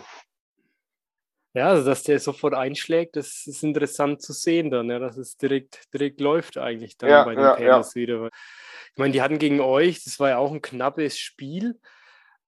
Ja, da war es jetzt auch nicht so, dass jetzt die Offense der, der Panthers jetzt komplett übers, übers Spielfeld gelaufen ist. Die hatte die ja echt gut im Griff und da gegen die Sea Devils hat er die Offense echt richtig gut ausgeschaut, der Pandas. Ja, so ein Quarterback macht schon echt einen großen Unterschied. Das weil die zwei komplett verschiedene Spieltypen waren. Der eine Quarterback war eher so, der hat ein bisschen langsamer die Bälle geworfen, aber war dafür ein bisschen mobiler unterwegs. Aber er ist halt sehr, also ein sehr starker Werfer. Er wirft auf Timing, das sieht man oft. Er hat halt einen schnellen Arm und ja, das hilft den Pandas halt, weil die auf Timing ihre Passrouten gerne laufen. Wie ist es jetzt? Ist es ein Linkshänder-Quarterback. Ich glaube, der davor war ein Rechtshänder. Wie, wie ist es jetzt für dich als Defense-Spieler, wenn du dich jetzt eigentlich auf einen Rechtshänder-Quarterback einstellst und plötzlich ist das ein Linkshänder? Was musst du da verändern für dich? Also man muss beachten auf jeden Fall, dass wenn der Quarterback nach links scrambled oder läuft, dass es für ihn dann einfacher ist, einen Pass zu, anzubringen als nach rechts. Und das ist halt wichtig zu wissen, weil man oft als Verteidiger auch den Quarterback dann attackieren will, bevor er dann den Pass anbekommt. Oder wenn man jetzt Zonendeckung hat und man sieht, in seiner Zone ist keiner, will man den Quarterback attackieren. Aber wenn du halt weißt, hey, er ist Linkshänder, er kann über links laufen und dann halt einfach einen Pass anbringen, dann guckst du halt, dass du über diese Seite ein bisschen langsamer reagierst, wenn er jetzt dann nach außen läuft, als wenn er jetzt Rechtshänder wäre und nach links läuft. Okay, verstanden, ja. Aber ist dann schon nochmal eine, eine Umstellung für euch dann so in Summe, wenn ihr euch auf so einen Gegner vorbereitet dann oder macht es gar nicht so viel aus in der Woche vorher dann? Also vom Wurfarm her nicht wirklich viel. Also während dem Spiel macht es vielleicht ein bisschen was aus, spielt einen kleinen Faktor, aber jetzt so viel Unterschied ist es nicht wirklich. Ähm, ich würde sagen, als Ballfänger macht es vielleicht ein bisschen Unterschied, weil der Ball genau in die andere Richtung rotiert. Das ist schon ein bisschen mhm. anders. Also die Rotation vom Ball ist jetzt quasi mit der Erdanziehungskraft und nicht dagegen. Und das wirkt sich halt mhm. halt ein bisschen minimal anders auf den Ball aus. Aber ja, sonst macht es eigentlich keinen Unterschied. Stimmt, ja, das habe ich noch gar nicht überlegt. Dann dreht sich der Ball anders, ja, genau. Der rotiert. Okay, spannend, ja. Ja. Das ist, dachte, okay, ja, ich dachte mir, es ist halt hauptsächlich dann, ah, die, die O-Line steht dann auch anders und der hat den Fokus dann mehr auf die, auf die linke Seite wie auf die rechte dann, aber okay. Ja, die O-Line-Umstellung wäre es vielleicht dann auch anders, weil er eine andere Blindside hat. Vielleicht ist dann der Right Tackle dann eher der bessere Passblocker als der Left Tackle. Vielleicht kann man das noch dazu sagen, aber ich weiß nicht, ob das jetzt generell dann so ist bei jedem Lefty Quarterback. Ja, schauen wir mal dann in der im College gibt es doch einen, der links wie rechts stark wirft, wirft aktuell. Oder in der Highschool gab es irgendwie so ein Video. Mal schauen, ob es der Quarterback in die, in die NFL dann mal schafft und ob der da erfolgreich ist. Mhm. Da kannst du dich ja dann gar nicht mehr dann einstellen, wenn der links und rechts stark werfen kann. Na gut, dann kommen wir noch zum letzten Spiel, zu eurem nächsten Gegner am Sonntag auch. Die Leipzig Kings gewinnen ihr erstes Spiel 19 zu 15 bei dem Berlin Thunder. War auch ein knappes Spiel war auch sehr defense-lastig und eine harte Defense wurde auch gespielt. Ein Highlight war zweimal in der ersten Halbzeit ein 55 und ein 56 Yards Field Goal von dem Thunder Kicker Jonas Schenderlein zum 6 zu 3 und dann zum 9 zu 3. Also in Summe eine starke Defense der Leipzig Kings auch mit einigen Turnovers und hm, dann im dritten Quarterback bei Minute 10, 15 wurde dann bei den Leipzig Kings der deutsche Backup-Quarterback Ferras El Handy eingewechselt mit der Nummer 3. Und der dann den Quarterback Jordan Barlow aus, also wurde dann ausgewechselt. Der hatte die Woche anscheinend Probleme mit seinem Unterarm. Und es ist ja, wie, wie macht ihr das jetzt dann? Auf welchen Quarterback stellt ihr euch ein, wenn ihr jetzt dann gegen die Leipzig Kings spielt? Weil der Backup-Quarterback hat echt gut abgeliefert und hat dann auch das Spiel eigentlich gewonnen für die Kings. Ja, also ich denke mal, da werden wir einfach summa summarum uns mehr aufs Spielsystem fokussieren als auf den Quarterback selber. Weil mhm, ich denke mal, okay. so viel werden die sich nicht unterscheiden, weil du guckst halt auch, wenn du dir den Backup-Quarterback holst, dass der vom Spielstil dem Starter ähnelt. Klar sind die zwei verschiedene Menschen, aber ein Stück weit musst du dann halt, darfst du nicht überanalysieren und musst dann halt auch das große Bild im Hintergrund mhm. einfach nur betrachten.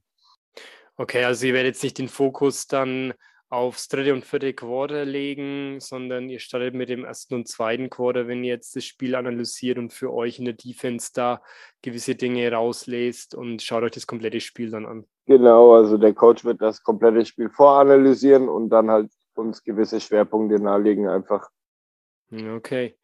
Weil, ja, als der Quarterback dann auch mit drinnen war, ja, danach lief es dann auch eben für Leipzig Kings nochmal besser. Da hat dann der Thunder Quarterback Joe Garminiero eine Interception geworfen. Es war dann 89 Yards, Pick 6 von Rodeon Henry dann äh, als Touchdown gelaufen für die Leipzig Kings. Es gab auch einige Verletzungen, auch eine schwere Verletzung von dem Wide Receiver der Leipzig Kings, Anton Chalai der hat sich eine Kopfverletzung zugezogen und liegt da, war dann einige Minuten auch am Boden gelegen.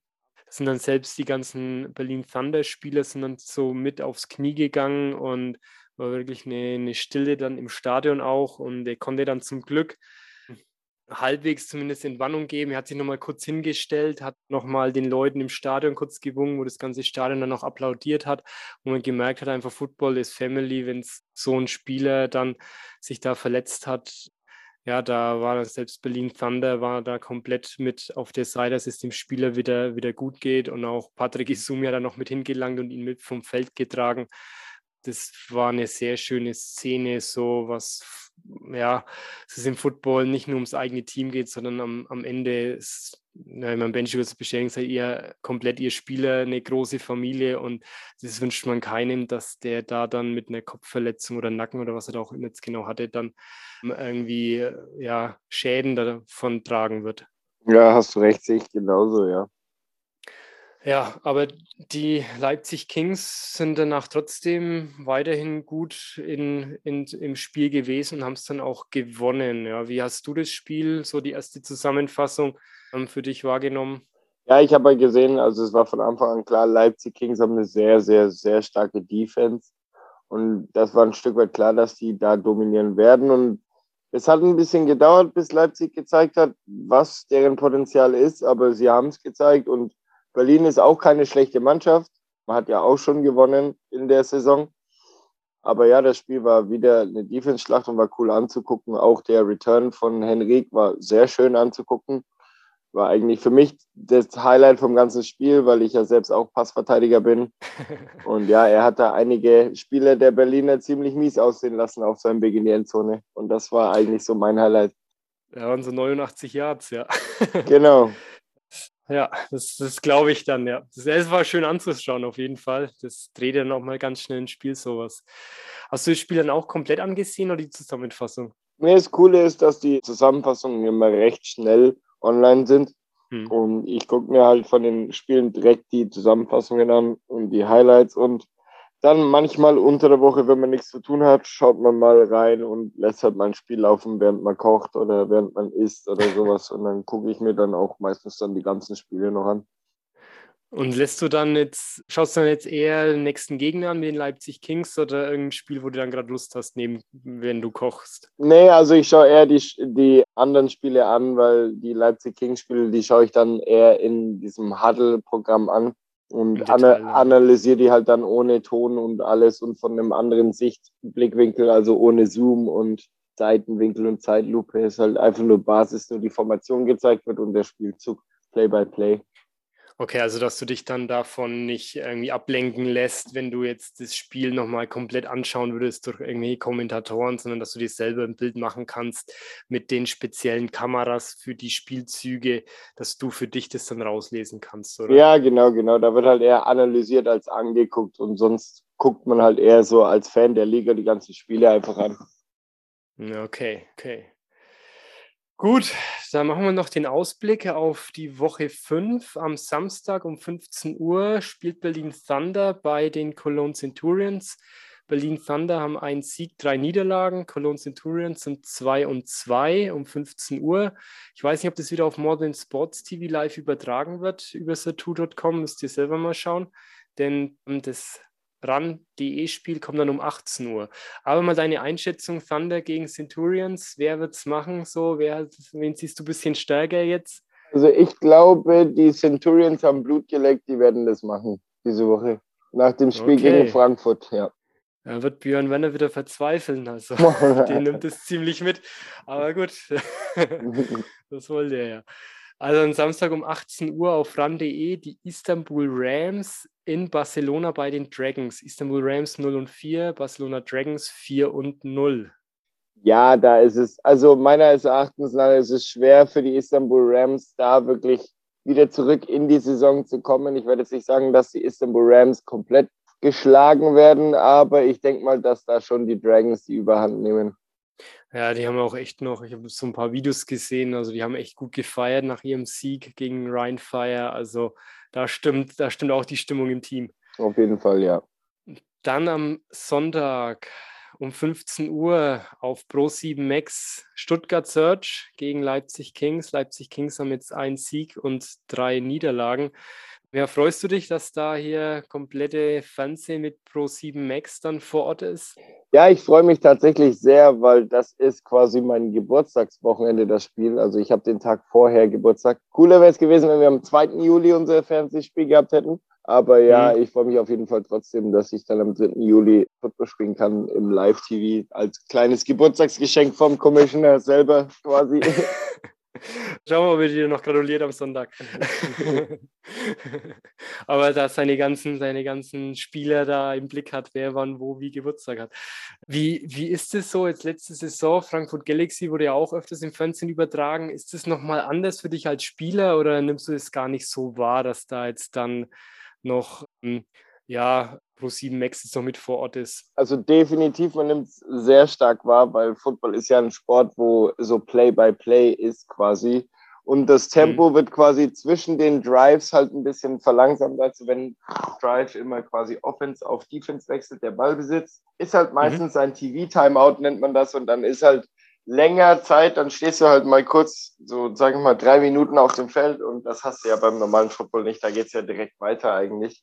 Und das mhm. ist so der Main-Unterschied. Und die Halbzeit ist, glaube ich, ein bisschen länger, also nicht 15, sondern 20 Minuten im Fernsehen. Und sonst ist es aber eigentlich kein Unterschied. Aber so, das merkst du halt verstärkt auf dem Feld wegen dieser Wartezeit. Da sagt dann der Schiedsrichter, ja, TV-Timeout. Und in der Zeit können wir dann auch meistens was trinken nochmal und so. Und das unterscheidet sich dann schon ein bisschen. Bist du dann froh, wenn es dann noch ein bisschen mehr Pause gibt als Spieler oder würdest du lieber weiterspielen wie bei den anderen Spielen dann? Er ist der Situation bedingt, muss ich ehrlich sagen. Also es kommt, es kommt immer drauf an, sind wir vorne, sind wir hinten oder mhm. bin ich in der Offense, bin ich in der Defense und was ist gerade los? Also wenn es ein heißes Spiel ist, sage ich jetzt mal, wir sind kurz vor der Endzone und es ist Two-Minute-Warning, dann ist es mal kurz gut durchzuatmen und nochmal zu besprechen, hey, wie kommen wir jetzt in die Endzone? Oder für die Defense mhm. ist das dann auch gut, nochmal durchzuatmen, hey, wie stoppen wir sie? Aber jetzt sag ich ja. mal, wenn du halt frisch aufs Feld kommst, so erster Spielzug, Kickoff und dann ist das mal kurz TV-Timeout und du denkst dir, oh Mann, ich war jetzt gerade voll ready. Da ist halt dann immer so ein bisschen semi-optimal. Aber es gehört alles ein Stück weit dazu. Also Fluch und Segen in einem, wie man so schön sagt dann. Genau. Ja, genau. Dann parallel 15 Uhr Rheinfire bei den Hamburg Sea Devils, beide 3-1. Wen siehst du vorne? Da sage ich, dass die Rheinfire gewinnen wird.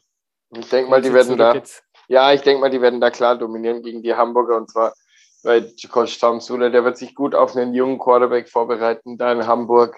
Die haben so noch, noch nicht wirklich Fuß gefasst mit ihrem neuen Quarterback, denke ich jetzt mal, wird der Tom Sule da schon das Rennen machen. Ja, okay. Und ihr hattet ja in der Vorbereitung, hattet ihr ein Wochenende in Düsseldorf, bei dem ihr mit denen gemeinsam trainiert habt. Wie war das für dich und wie hast du auch Jim Tom Solar wahrgenommen? Also es war schon cool und er ist auch so ein, so ein, so ein Grandpa-Typ, also so ein guter, der hat immer eine Storyauflage, egal für welche ja. Situation. Er hat sie schon durchlebt und hat auch immer ein Rad parat und hat immer auch einen Witz auf Rande und er ist echt ein cooler Typ und es ist sehr, alles sehr strukturiert bei den Düsseldorfern, das merkt man auf jeden Fall. Und es ist eine klare Vision, klarer Plan und der Mann, der hat Großes vor auf jeden Fall. Hat er euch dann da auch so ein paar Tipps noch gegeben oder hast du das halt so mitbekommen, dann, wenn ihr gegen die Offense von, von Düsseldorf da trainiert habt? Naja, also Tipps hat er uns eher weniger gegeben. Also er hat dann nach dem Spiel und vor dem Spiel hatten wir halt kurz, sind wir alle zusammengekommen und da hat er immer ein bisschen geredet oder halt während den Pausen hat er sich ein paar Spiele geschnappt und mit denen ein bisschen gescherzt. Oder wenn du mal an ihm vorbeigelaufen bist, hat er immer was Witziges hm. zu sagen. Zum Beispiel, ich hatte keine Schuhe an und bin die ganze Zeit barfuß gelaufen und dann hat er, ist er an mir vorbeigelaufen und gesagt, oh, ich würde jetzt auch gerne die ganze Zeit barfuß rumlaufen. Und sowas halt zum Beispiel. Das zeigt halt, er ist halt ein cooler Charakter, einfach ein witziger Mensch und ein super lieber Typ. Und hast du noch irgendwie eine witzige Story, die er da so erzählt hat, was er da schon erlebt hat, so vom Football? Da müsste ich, glaube nicht, ne. So, jetzt auf die Schnelle nicht. Nee, nee, gut. auf die ja, Schnelle oh, Oh, gut. gut, ja, dann gehen wir weiter. Frankfurt Galaxy gegen Raiders Tirol, beide 2 und 2. Hm, da wird, glaube ich, Frankfurt das Rennen machen. Also In Tirol, ja? Ja, ich glaube ja. Also Frankfurt hat sich jetzt gefasst, die haben ihre Identität wieder gefunden. Der Jacob ist wieder gesund, bleibt hoffentlich auch gesund. Also auch wenn sie in meiner Division sind, möchte ich nicht als Spieler, so wie du sagst, Football is Family, möchte ich nicht, dass er sich mhm. verletzt. Aber ich denke mal, die Frankfurter machen da das Rennen und werden sogar klar dominieren und erstmal zeigen, dass sie halt wieder zurück sind. Okay, dann bin ich mal gespannt auf das Spiel, ja. Und dann noch das letzte Spiel, Rockler Pandas bei den Vienna Vikings. Die Pandas sind jetzt 2 und 2 und die Vikings sind 4 und 0. Hm, ich glaube, das machen die Pandas. Ja? ja erste glaub, Niederlage für die Vikings? Ich glaube, die Vikings holen ihre erste Niederlage bei den Panthers, ja. Jetzt mit dem neuen Quarterback, mit Jamal White als Import, was die meisten. Ist, ist aber in, in Wien das Spiel, ne? Ja, genau, genau. Ja, aber ich glaube, die sind da gut drauf vorbereitet. Die werden einen Tag vorher anreisen, vielleicht sogar zwei Tage vorher, werden dann da trainieren und die Organisation bereitet die schon so gut es geht drauf vor. Und wie gesagt, was die meisten nicht wissen, ist, dass der neue Safety, der da jetzt spielt, der Jamal White, der hat ja mit Lars Steffen zusammen bei den Braunschweig Lions schon gespielt, wo auch Dave Likens quasi der Defense Coordinator war. Also da werden immer mehr Puzzle zusammengeführt, die halt schon zusammen gespielt haben und das auf höchstem Niveau quasi. Ich denke mal, dass sie jetzt halt den Umschwung geschafft haben, die Panthers, und jetzt halt auch mit um den Titel auf jeden Fall spielen können dieses Jahr. Und das werden die jetzt halt in dem Spiel auf jeden Fall beweisen. Hm, okay, dann schauen wir mal. Kennst du die noch von deinen Zeiten bei Braunschweig oder? Ja, ja, klar. Ich habe mit den ja. beiden auch gespielt. Die waren beide 2019 noch im Team. Jamal, also Ach, die sind okay. ja beide meine Hintermänner quasi gewesen, Lars Steffen und er. Deswegen hm, kenne ich okay. mit Jamal war ich auch sehr gut befreundet. Lars Steffen war mein Mitbewohner in Braunschweig. Also ja. Ach, okay. naja, du, du kennst auch alle, glaube ich, so. Ja, ich glaube schon, ja. Wie ist es so? Also bisher egal gegen welches Team du jetzt so gespielt hast, jetzt auch letzte Saison, wie viele Spieler kennst du da so im Schnitt, wo du wirklich sagst, hey, da habe ich schon mal gespielt oder so persönlich irgendwie eine Story schon erlebt? Ja, also jetzt, da ich ja schon einer der älteren Spieler bin, ist es wirklich so, dass es in jedem Team Minimum ein, zwei Spieler gibt, gegen oder mit denen ich schon mal zusammen gespielt habe, auf jeden Fall, ja. Hm. So, ja, das, ja. Jetzt gegen Leipzig wären es, glaube ich, Anthony Dablé, gegen den habe ich schon gespielt, als er in Hildesheim war. Dann gegen AJ Wendland habe ich schon gespielt, als in Dresden war und ich bei den Lions. Also da gibt es ja auch schon wieder einige. So Football, das ist immer so Cross-Path, da trifft man sich immer wieder.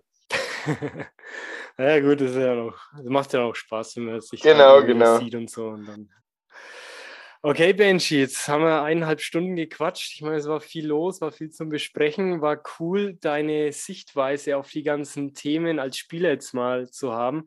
Auch wenn jetzt Martin nicht dabei sein konnte. Ich denke, das hätte viele auch interessiert, mich persönlich auch, was er noch zu, den ganzen, zu der ganzen Situation zu sagen hat.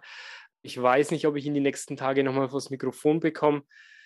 Ich versuche es natürlich, aber ansonsten muss ich euch leider nochmal vertrösten. Ich werde am Sonntag, wenn alles klappt, auch in Leipzig mit dabei sein.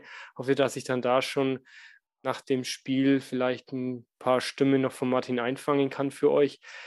Genau, wisst ihr schon, wie ihr da zurückfahren werdet? Das ist ja auch eine längere Rückfahrt dann wieder, oder? Kommt ihr auch erst Montag früh irgendwann heim? Hm, wahrscheinlich, wir werden wahrscheinlich direkt am selben Tag wieder zurückfahren. Das letzte Mal war es einfach nur das Problem, dass wir den Bus schon in der Früh gebraucht hatten zur Hinfahrt zum Stadion und dann quasi durch die Arbeitszeiten vom Busfahrer und die Fahrzeiten, das muss man ja alles beachten bei so längeren ja. Fahrten, konnten wir halt nicht vor 21.30 Uhr losfahren, weil er ja Ach dann nochmal so. acht Stunden fährt, genau. Wegen den Stillstandszeiten. Genau, so, genau, genau. Ach, Gott, Stillstandszeiten, ja. Überstundenzeiten, lauter solche Sachen, ja. ja. Kommt dann alles mit rein. Aber normal kommt ihr dann schon bei so einem Spiel jetzt wie, naja, um 18 ist es vorbei, weiß ich, 19, 19.30 dass ihr dann eigentlich losfahren könnt. Ja, genau, genau. Also spätestens eine Stunde nach dem Spiel sind wir dann auch meistens wieder auf dem Heimweg. Außer wir mhm. sagen, mhm. wir essen direkt dort irgendwo, dann dauert es ein bisschen länger, aber sonst sammeln wir meistens alle ein und sind nach einer Stunde dann auch wieder auf dem Heimweg. Ja, okay. Dann schauen wir, dass es am Sonntag klappt, damit ihr nicht alle erst wieder Montagvormittag irgendwann ankommt. Ja, wäre gut, ja. Okay, Benji, dann vielen Dank für deine Zeit, dass du heute eingesprungen bist. Ich hoffe, für die ganzen Hörer war es auch interessant und spannend. Und ja, dann dir weiterhin alles Gute und du darfst nochmal letzte Worte nochmal rauslassen, was dir gerade noch so durch den Kopf geht für unsere Hörer. Ja, auf jeden Fall vielen Dank, dass ich heute da sein durfte. Erstmal an dich, Johannes. Und an die Hörer auch. Vielen lieben Dank, dass ihr immer fleißig hört, weil ich bin auch einer der Hörer. Ich höre auch immer fleißig jeden Podcast von Football Hautner auch weil ich gerne immer Martins Sichtweise außerhalb vom Spielfeld nochmal so ein bisschen aufschnappen möchte und das immer ganz cool finde, was noch so sonst so geredet wird hier im Podcast. Und ja, natürlich liebe Grüße an meine Frau natürlich, die das immer hört. Und sonst vielen Spaß euch noch mit den nächsten Podcast-Folgen. Wir werden uns bestimmt ein, zwei Mal noch hören diese Saison und sonst ja, guten Abend. okay, danke Benji, für dich cool, dass du dann auch von Martins Sichtweise nochmal was mitnehmen kannst. Und dann entlassen wir euch in diese Woche. Habt auch noch eine schöne Woche und dann ein schönes Football-Wochenende, ja, Anfang Juli dann. Also macht's gut und danke Benji. Bis dann. Tschüss.